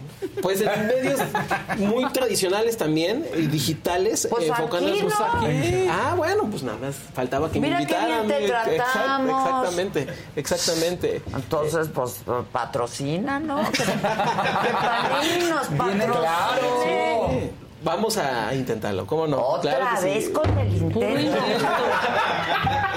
Que no sea... ¿Quién, quién, quién Vamos a decretar a que ¿quién sí se haga. dirige? ¿Quién dirige vamos a Panini. México?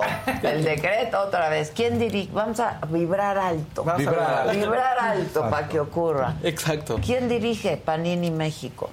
Nuestra directora general Marina Benavides. Ah, pues mira, es es, ma- con es mujer. ella. ¿eh? Es mujer. Claro. No, va- ella feliz, encantada. ¿Verdad Sí, que sí? seguro, seguro. Pues Ya muchas la- la- gracias. ya la comprometí seguro. Exactamente. Bien, no, no Tú nada. ahorita nos dices con quién hay que hablar. Exactamente. Pues es un gusto No. tenerte. Gracias por mi, Estampa mi estampita que está padrísima. Así que ya nos falta una y ganamos. Exacto, exacto. Una Lotería. Una y nos vamos al mundial. Exacto, exacto. Exacto. No, pues muchas gracias. Gracias está padrísimo. Se vende en los kioscos. ¿Dónde se está En vendiendo? todos los departamentales prácticamente, supermercados, eh, conveniencia, estos que están en todas las esquinas, en puestos de revistas y en nuestras tiendas Panini, que ya son 80 en todo el país, Ándale. y en tienda online, eh, famoso también el donde todo el mundo compra en tienda online, que En es Amazon. en Amazon, y en nuestra tienda online que es tiendapanini.com.mx. Oye, y en, Argentina tuvo que entrar el gobierno, ¿eh, Ade? ¿Por qué? fuerte. Porque, la- Paco, pues tú tienes más información, o sea, el- porque no estaban llegando la- los álbums y no estaban llegando las estampas. Y la gente ya estaba La gente estaba y además estaban empezando a gestionar también los de los kioscos y hacer ahí tranzas, obviamente. Ah. a vender más. Entonces Es, el gobierno es tuvo que que- hubo un problema de abastecimiento en Argentina. Entonces, pues todo el mundo estaba enojado, desde los fans de que ya querían tener su colección y los kiosqueros exigiéndole a Panini traer más. Entonces, para no hacer una confrontación mucho más grande, el gobierno ya solicitó a, a Panini así de, pues apúrenle con la producción porque en Argentina ne- necesitamos Ah, más. ok. o sea, sí llegó, pero no suficiente. Exactamente. Había desabasto. Sí, desabasto. Había desabasto de tapitas. Eso sucede, es un fenómeno que pasa con cada país. Hace cuatro años fue en Perú, como su selección no había clasificado al Mundial después de treinta y tantos años, pues la gente se volvió loca y, y fue uno de los países que más vendió en ese momento por, por el fervor que existe. Y Argentina sucede yo creo que un poco por las ilusión de que tienen que De- su que selección va a ser siempre. campeona ¿no? de- del mundo. A mí sí me hace ilusión esto, la verdad. Sí, mucho. claro. Mucho. Mira, ¿quieres, ¿podemos poner uno de los videos? Para ¿De que veas, para que ¿De veas la locura. De otro senador mexicano. ¿De cuál? De Carlos. Ah, del buen Ricardo. Fíjate. Pero súbanle. Ese es un niño, ¿no? Que se pone a llorar porque con sale... su papá, porque le sale Messi. Para que no, que se sabe. Pero no, pero no el dorado. Sí, no, el De hecho, dorado. esta es nuestra pita. ¿Quién? ¿Por? Son re difíciles de abrirlo. No, no, Rami. No, no, no, no, no, no, no, no, no, no, no, no, no. ¿De qué hay? No, boludo. Montalo, boludo, montalo. Está llorando. Te tocó la de Messi, bombonazo. ¡Ay, no! Un beso. ¡Ay, mándensela! ¡Qué lindo! ¡Mándensela! ¡Ay, no! Llorando ¡Qué porque le salió onda, Messi. chabón!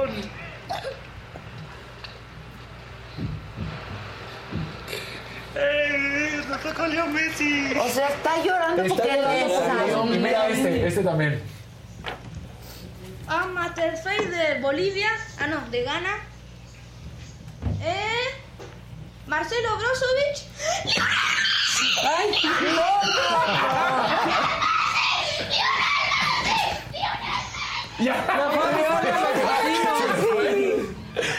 24 mil pesos la puedes vender, chamaco. Sí, ni te emociones. Imagínate la locura. O sea, es que eso, eso hay, muchos casos que nos han llegado chavitos, muy, muy pues, interesantes y que sí te generan un sentimiento increíble. Hace poquito nos pasó un señor que sí, efectivamente no tenía el poder adquisitivo para tener un álbum y empezó a recortar, a hacer dibujos y lo citamos, lo- le regalamos la colección, lo invitamos a la experiencia, se la pasó increíble, su hijo estaba totalmente emocionado.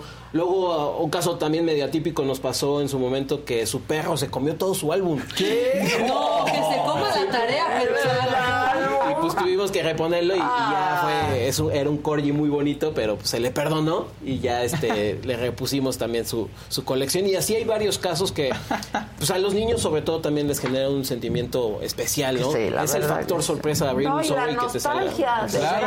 Mira, ahorita estás feliz, o sea, Yo claro. Sí, sí, sí, ya, ya, ya me voy a prestar atención. Qué emoción que se ha hecho en México. Pues sí, Exacto. la verdad. Qué padre. Sí, Sí, te digo, desde. México 70 ha tenido esa tradición y todos los álbumes han estado aquí en México. Está Panini increíble. como tal lleva 18 años eh, oficinas ya instaladas aquí en este país. Pero bueno, Bueno. Hay, un, hay una tradición del coleccionismo, obviamente el mundial, pero tenemos todavía un Muchos. entretenimiento exactamente completo. Ok, mándenos todos. Felicidades. Muchas, Muchas gracias, gracias. Gracias gracias, invitación. gracias. Que se Este, y- tenemos y que les dejo muchas más cosas de qué hablar. Seguro. Sí, déjanos para y, llenar. y el regalo a la gente. Perfecto. Y el regalo. Y el para- regalo, el al regalo. rato. Luis, Pa' mañana. Comunidad. Gracias. Gracias. No está Luis, pero está Paco. Exacto. Y nos trae regalos. Y tú también, como siempre. Te recojo las estampitas. No, no, si quieres, yo, yo me la pedido. recojo.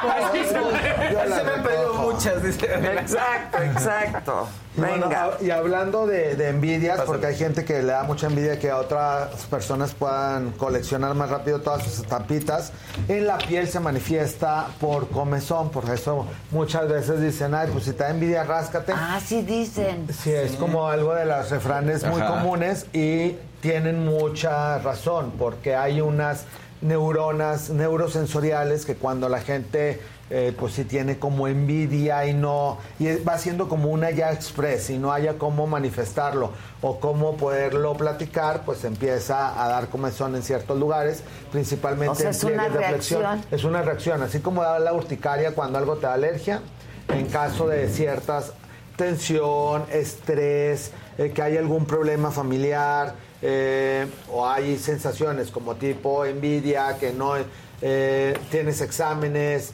eh, no hicieron la tarea y llegaron a la escuela, entonces una de las manifestaciones de la piel es comezón. Cuando esta comezón se va exacerbando, llega un momento en el que prácticamente es inconsciente y que hay gente que en verdad hasta dormido se está ran- A mí me ha pasado, ¿eh? A mí, ciertas a mí me áreas pasó, no cuerpo. con envidia, pero sí alguien que ya me da alergia. Ah, a mí también me O sea, pero físicamente ya. Yo eh, tengo una historia de una amiga que fue a cenar con un güey y que le empezó a dar una alergia. Es- Ah, sí. ¿Puede pasar? Sí, sí puede pasar. Porque o sea, fue a cenar y a los colinérgica. 10 minutos no habían ni comido nada ni tomado nada, pero le empezó, o sea, desfigurada la cara. Le dio alergia el señor. Sí, sí puede pasar. Y el problema aquí es que como cualquier padecimiento se puede hacer crónico también. Entonces, y puede dar a cualquier edad, desde niños hasta adolescentes, adultos, ancianos, cualquier etapa. Entonces lo que hay que identificar es que si la piel se está lastimando y empiezan a rascar mucho en el mismo lugar, esa comezón va evolucionando a otro padecimiento que se llama líquen simple crónico, en el cual la piel para ayudarse se empieza a engrosar y una de las primeras etapas es como esto, que es muy común en la mayoría de la gente, se llama queratosis pilar, y son todos estos puntitos que vemos en los brazos, en los muslos, algunas veces en las piernas, en las, eh, en las nalgas, en las mejillas, y la gente se empieza a rascar pensando que son como granitos de acné, y no son granitos de acné, sino que es una manifestación del mismo rascado. Y mientras más se tallen, no se rasquen, porque también se empiezan a comprar cepillos especiales, Ajá, porque dicen ajá, hay que claro. limar la piel, hay que lijarla, hay que tallarla, hay que exfoliarla. Entonces, mientras Sale más peor. se tallen, sale peor, porque la piel empieza a producir más puntitos. Y estos puntitos, en este Ay. caso en el de los brazos, se llama queratosis pilar. Y la gente muchas veces lo conoce también como piel de gallina. Y esta piel de gallina tiene hasta un 30% un factor hereditario, que es por eso que hay eh, predisposición en ciertas familias, que es más común que en otras. Se Tiene va que ver- quitando. se va Se va quitando con la quitando, edad. ¿no? Sí, Hay dos etapas. Yo Hay tenía de chavita Yo aquí también. y Eso, se cuando la gente le empieza a salir muy joven, se va quitando con la edad, porque también todos los mecanismos autoinmunes van mejorando. Pero hay otro porcentaje de gente que le empieza en la etapa adulta y es más complicado que se quite porque ya puede ser durante toda su etapa adulta. Eh, pero para eso hay cremas especiales. Lo más común es crema con urea. Hay diferentes porcentajes de urea. Cuando es una dermatitis como esto que da comezón, tienen que ser porcentajes bajos de urea, porque si son porcentajes altos les puede empezar a irritar y les puede llegar a quemar. Entonces, dentro de los porcentajes bajos son al 5 o al 10%. Ahorita les traje dos ejemplos, que estos obviamente los vamos a ir poniendo en la canasta que Ah, esa es estamos buenísima. juntando. Exacto. Esta, por ejemplo, es al 5%. Se me llama encanta. Lipicar Light Ureal 5%. Y este producto nos ayuda, por ejemplo, para todo lo de la queratosis pilar, como lo vieron en las imágenes, en la mañana y en la noche o en sitios donde te dé comezón. Hay gente que inclusive se les va oscureciendo los sitios que se están rascando. Entonces, para la gente que le dice que tiene el cuello perjudido porque se está empezando a rascar mucho, esta es una excelente opción porque viene al 5%. Y en áreas que son como eh, más eh, queratóxicas, como por ejemplo en los brazos, eh, en áreas delicadas al 5% como cuello y pliegues de flexión. En áreas que están más gruesas como los brazos o, las, o los codos pueden utilizar hasta el 20 o hasta el 30%. Y hay otras ureas que una muy común se llama ureadín, que esta tiene al 5, al 10, al 20, al 30 y hasta el 40%. Para en el caso, por ejemplo, de los pies que les puedan dar mucha comezón, que se están engrosando los talones y que se empieza a poner esta piel rugosa como piel de elefante, en una urea al 30 o al 40% les puede ayudar bastante. Sin embargo, al 30 o al 40 ya puede quemar. Entonces, si eso se lo ponen en la cara, van a hacer un efecto peeling y puede ser contraproducente. Entonces, tienen que checar que sea Hay el 5%. de esta sin urea. Hay de esta sin urea Creo que también. es la que yo uso. Sí, sin urea sirve para pieles sensibles, que Y, simplemente para hidratar para, bien la piel. Y para, para que Para La urea sirve para la piel reseca y para regenerar la piel también. ok. Y para estos casos que de la nada te está dando como comezón porque se está deshidratando, porque ayuda a una regeneración celular. Ahora mitos, la gente oye urea y piensa en pipí. Y no, No, este, no, no no. tiene nada que ver, o sea, sí hay hasta tutoriales en YouTube donde se ponen el pañal de pipí del bebé en, la, en la piel con la queratosis o en las mejillas o se la ponen al hermanito y no tiene nada que ver con la urea de las cremas, entonces eh, no, no usen esa, esa urea para esa de la pipí. No hay que usar este, pañales. exacto, no hay que utilizar los pañales con pipí, hay que utilizar mejor productos especiales que están diseñados para cada uno de los padecimientos. Hay un porcentaje de gente que tiene un padecimiento que se llama resistencia a la insulina. De hecho, está demostrado que en personas latinas y en personas mexicanas hasta el 15 al 18% lo tenemos genéticamente y esas son estas personas que tienden a aumentar muy fácil de peso. Entonces, sí es cierto que tenemos cierto metabolismo lento y que aunque haga uno ejercicio o esté relativamente a dieta, pues se tiene que esforzar un poquito más que en otras razas o en otros países que adelgazan más fácilmente o que dicen, ay, maldito, este come lo que sea y está flaco. Entonces, eh, como aquí, como nuestras compañeras que pueden eh, darse más relax en la dieta y que siempre están No delgadas. creas, ¿eh? No, híjole. Habemos el otro lado de la mesa que tenemos que estar Claro. Estamos divididos en el que nos tenemos que cuidar más. Yo de verdad, si comía normal, como cualquier persona, así sus postres y todo, bueno, estaría obeso en, en un par de meses. Y porque toda mi familia tiene predisposición a ser diabética y está tiene predisposición a subir de peso. Entonces, si ya sabemos que tenemos esa predisposición, pues hay que echarle un poquito más de ganas, hacer ejercicio diariamente. Y el ejercicio también nos va a incrementar el metabolismo general y también nos va a ayudar a la piel y va a ayudar también a que la piel se mantenga más firme. Porque el estar subiendo y bajando de peso hace también que las características de la piel cambien, que se formen más estrías, que haya más queratosis. Entonces, si esos pacientitos adolescentes empiezan a hacer ejercicio y empiezan a estar en un eh, peso ideal, también la queratosis les va a ir disminuyendo y también la comezón se va a ir disminu- disminuyendo. Uno de los alimentos que más produce alteración en la grasa a nivel de la piel son los lácteos. Entonces, dentro de lo posible, ir quitando eh, leche, quesos, yogur, todos los derivados de los Yo lácteos. casi es lo que como, queso. Sí, queso y yogurt. Es que ustedes son privilegiadas.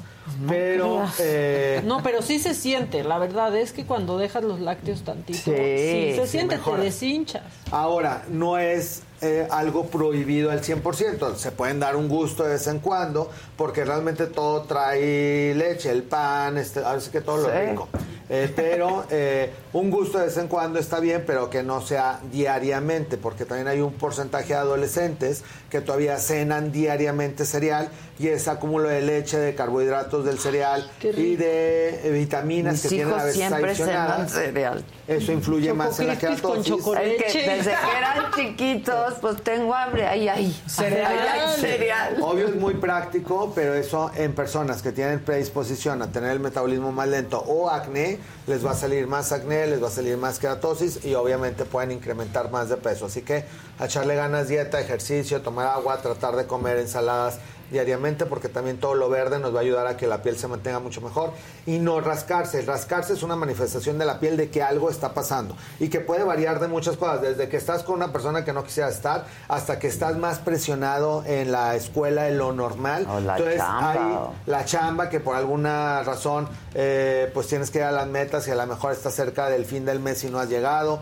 exámenes en el caso de los adolescentes. Entonces, si alguien, eh, niños inclusive, porque hay mamás que nos han llevado a los niños a consulta de que, bueno, a lo mejor tiene piojos porque no deja rascarse la cabeza y muchas veces no es ni siquiera una enfermedad infectocontagiosa, es simplemente estrés y que necesita otro tipo de atención y que pues a lo mejor a veces también necesita alguna ayuda psicológica para dibujar, para juntar estampitas, para que haya actividades en familia claro. que se han dejado de hacer porque todo el mundo está tan de- terminando to- primero todos estamos en casa en la pandemia y ahorita todo el mundo está enfocado en sus trabajos y obviamente los niños que primero tenían todo el día el papá y ahorita ya no lo ven, pues también están entrando en cierta situación de estrés de que bueno, ya no me quiere, ya no algo y una manifestación es la comezón. Entonces, sí, tus niños, tus adolescentes se están rascando demasiado, hay veces que tienen hasta sangre. Yo me he llegado a sangrar. De una rascada. De rascar y, y- Porque es de ansiedad. Pues es que es lo único que, ¿no? Este, porque me, me- no sé, por algo, por ansiedad o En por... los pies, luego la gente No, se rasca y se lo- rasca y se rasca la y sangre espalda, también. La espalda, La espalda, pero es sí- que aparte es frustración de que porque no, te llega. ¿no? Eh, Por eso hay manitas. manitas. Y que yo, no atinas. yo tengo manitas, Contra la pero me he pared, sangrado. ¿Puedes exacto, explicar el sistema justo. para que quien te rasca la espalda sepa exactamente Ah, en es muy dónde? bueno. Este sistema lo inventó mi hijo, mis Sí, hijos. se implementó. No, se implementó en familia. Cuando tú dices ráscame, ¿qué hacen? ¿No? Te rascan y la entonces parte en tú medio donde dices, tú Ahí, ahí, y menos- ahí. entonces tú dices, Ah, sí. Arriba, no, arriba. a la derecha, más, más a la derecha, a la sí. izquierda, abajo. Bueno, entonces para entenderlo bien, agarras tu mano. Es un ¿no? life hack esto. Esto es una maravilla. Sí. Y entonces dices en qué lugar quieres que te rasquen. Arriba, más a la derecha, más a la izquierda, baja, en el centro, ¿no? Y Claro. entonces pues ya. Hasta la espalda si fuera tu y espalda entonces está la espalda y entonces ya no sabes, no, no, tantito más. Entonces ya aquí ya lo vas dibujando, ¿no? Sí. A nosotros nos cambió la vida, ¿eh? no con aplica esto. para el punto G, compañeros, No, no, pero no, sí para no. la comisión Pero de la para el espalda. de la espalda, Sí. porque pues entonces Ahí, aquí ahí, está ahí. tu espalda dibujada y ya dices exactamente dónde quieres. Y de hecho sí es un lo placer. más bonito que Sí, existe. claro Sí, que es un es un placer. placer Yo me puedo tirar como. espalda, claro. Ahí como oso, Como justamente rasco, parto. perro. Sí, pero llega un momento en el que no Desespera. es placer, es, es, es- uf. Y justo Y por yo, eso. yo sí me he llegado a sangrar, la verdad, de la espalda. Sí, de tanta comezón es una manifestación del cuerpo y de ahí el que haya tantos estudios, por ejemplo, en la cultura asiática de acupuntura y de tantas otras alternativas dentro de la medicina, porque el verdad tocar ciertos puntos, rascar ciertos puntos de manos, de pies, de espalda, se van interconectando con algunos otros órganos de riñón, hígado, pulmones, y es por eso también que en ciertas manifestaciones de la piel, cuando hay enfermedades en el hígado, en el riñón, en el intestino, hay alteraciones en labios, en, en piel, en comezón, en manchitas. Entonces, por eso es parte también del mensaje de escuchar a nuestro organismo. Si algo está pasando fuera de lo normal, pues hay que acudir con el dermatólogo para que te puedan hacer un análisis. Y puede ser que seas completamente sano y simplemente necesitas una terapia psicológica de, de relajación, de irte quitando el estrés y que muchas veces O dentro de esta misma terapia, a eso iba, es hacer una terapia física, porque el desfogue que se logra con el caminar, hacer ejercicio, yoga, bicicleta, cualquier terapia este, física, que es este súper importante. En una encuesta que hicimos hace dos años, hacía al azar en gente que nos encontrábamos en la calle, hasta el 60-70% de la gente encuestada no hacía nada de ejercicio. O sea, lo normal que haces de caminar de, de tu casa al trabajo o, o ciertas situaciones, bueno, hay gente que ni esas distancias porque toman automóvil y el pretexto siempre es el tiempo, que tienen que hacer el desayuno de los niños o que tienen que atender al marido o que tienen que hacer ciertas cosas y que no queda tiempo a hacer ejercicio, pues hay que empezar a darnos un poquito ese tiempo porque ese es un regalo para tu propio organismo y para que vayas envejeciendo celularmente de una manera adecuada, porque todos estos procesos, tanto de comezón como de envejecimiento, son de inflamación y la única manera que vayamos a ir desinflamando el cuerpo es haciendo algo de ejercicio y de liberar este estrés. Preguntan algo que si cuando te van a salir eh, estrías, eh, sí. te empieza a dar comezón también. Según yo, Sí. sí, a mí Sí. me ha pasado. De hecho, es una de las primeras manifestaciones y la gente que sube, baja de peso, que está embarazada, por eso se les recomienda mucho no rascarse la pancita, porque si no van a formar mucho más estrías. Entonces, en lugar de rascarse, estarse Crema. colocando crema, muchas veces al día. Mientras más veces coloques crema, menos más se va a hidratar la piel, menos vas a tener comezón y no se va a romper la piel y no se van a O sea, formar se las pueden estrías. evitar. Se pueden evitar. Ahora, esta comezón, preguntan mucho en el chat que están poniendo, ¿es la psoriasis o qué se hace con la psoriasis? Pero no es lo mismo. No, no es lo mismo. La psoriasis es otro padecimiento inflamatorio de la piel en el que se hacen costras y si hay unas lesiones que necesitan otro tipo de antiinflamatorios, que ya es un tratamiento para la psoriasis, para ir desinflamando y quitando la lesión. Entonces la comezón puede ser un poquito manifestación de la psoriasis, pero no necesariamente. Hay gente que puede estar invadida de psoriasis y no tener comezón, y que se manifiesta por la inflamación y las costras que puede haber desde la cabeza y que puede parecer caspa y no es caspa, y así se va descamando también el cuerpo y hay gente que tiene pues un porcentaje alto de superficie corporal invadida, pero ahí necesita un tratamiento médico untado y tomado. Muy bien. Hay varios Este. colorcitos. Pues venga. Lali Rivero, un azul. Dice, Javi, eres lo máximo, los amo a todos. Bonito día. Gaby Rhodes, un rosito nada más, así. Irma Contreras, Adela, toda mi admiración y respeto es un verdecito, como siempre. Aquí, gracias por este programa. Excelente tu equipo. Muchas Yo sí votaría por Claudia. Sandrita Nazar te pone un verde. Las hermanas del mal son Artemisa, Edith, Rocío, Magali y Alexander.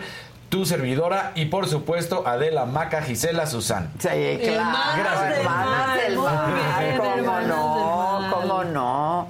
¿Te hiciste algo en el pelo? Sí, me puse unas. Me creció rápido por mi las- tratamiento para que veas. No, no, no. Me puse un poquito de extensiones porque tengo un evento este fin de semana donde soy host de todo el evento. Entonces, así como Maca está de host de un programa ahorita, a mí me toca este fin de semana en un evento dermatológico que es el evento más grande en la Ciudad de México. Guau. Jueves, viernes y sábado yo dirijo todo el evento y vienen dermatólogos, médicos estéticos, cirujanos plásticos de toda América Latina. Entonces, me toca recibirlos y pues para hacerle ahí un poquito al show. pues, Claro. traer looks Súper. diferentes. Muy bien. ¿Te vas a cambiar? Me voy a estar cambiando de vestuario. y voy a Ándale, estar, ve. este, Muy sí. bien. Aquí puro chingón.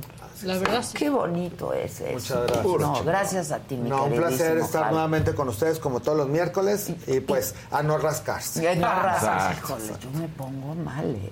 Sí, es que la Hasta que me tomo un Aquí es al revés, si le da comezón, rásquese, no. Aquí si le da comezón, no se rasque, No póngase crema. O sea, si Pero te sí pican, podemos usar esta de urea 5. Sí, urea 5 la no puede nos usar hace cualquier mal. persona, no hace Ok, mal. Ahora vamos a hacer la prueba de rascarte con la manita. A ver. Para que les Para que quede bien claro, ¿no?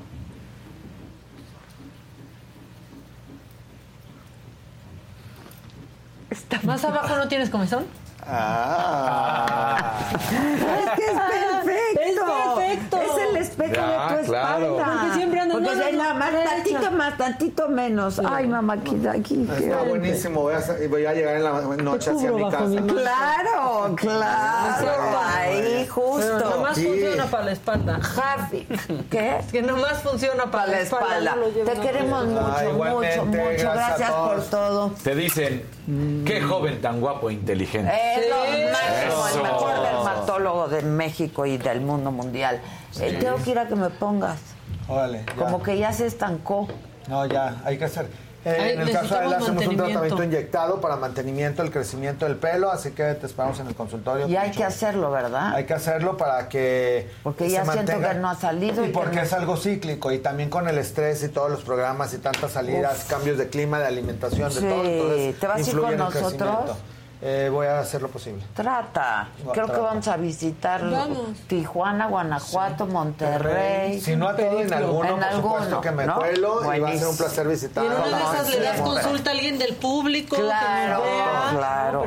No. Gracias, gracias, gracias, Gracias, gracias. Hoy, miércoles 8 de la noche, hay Saga Food con el burro. Está buenísimo. Y nada, mañana aquí 9 de la mañana, me lo dijo Adela. Gracias.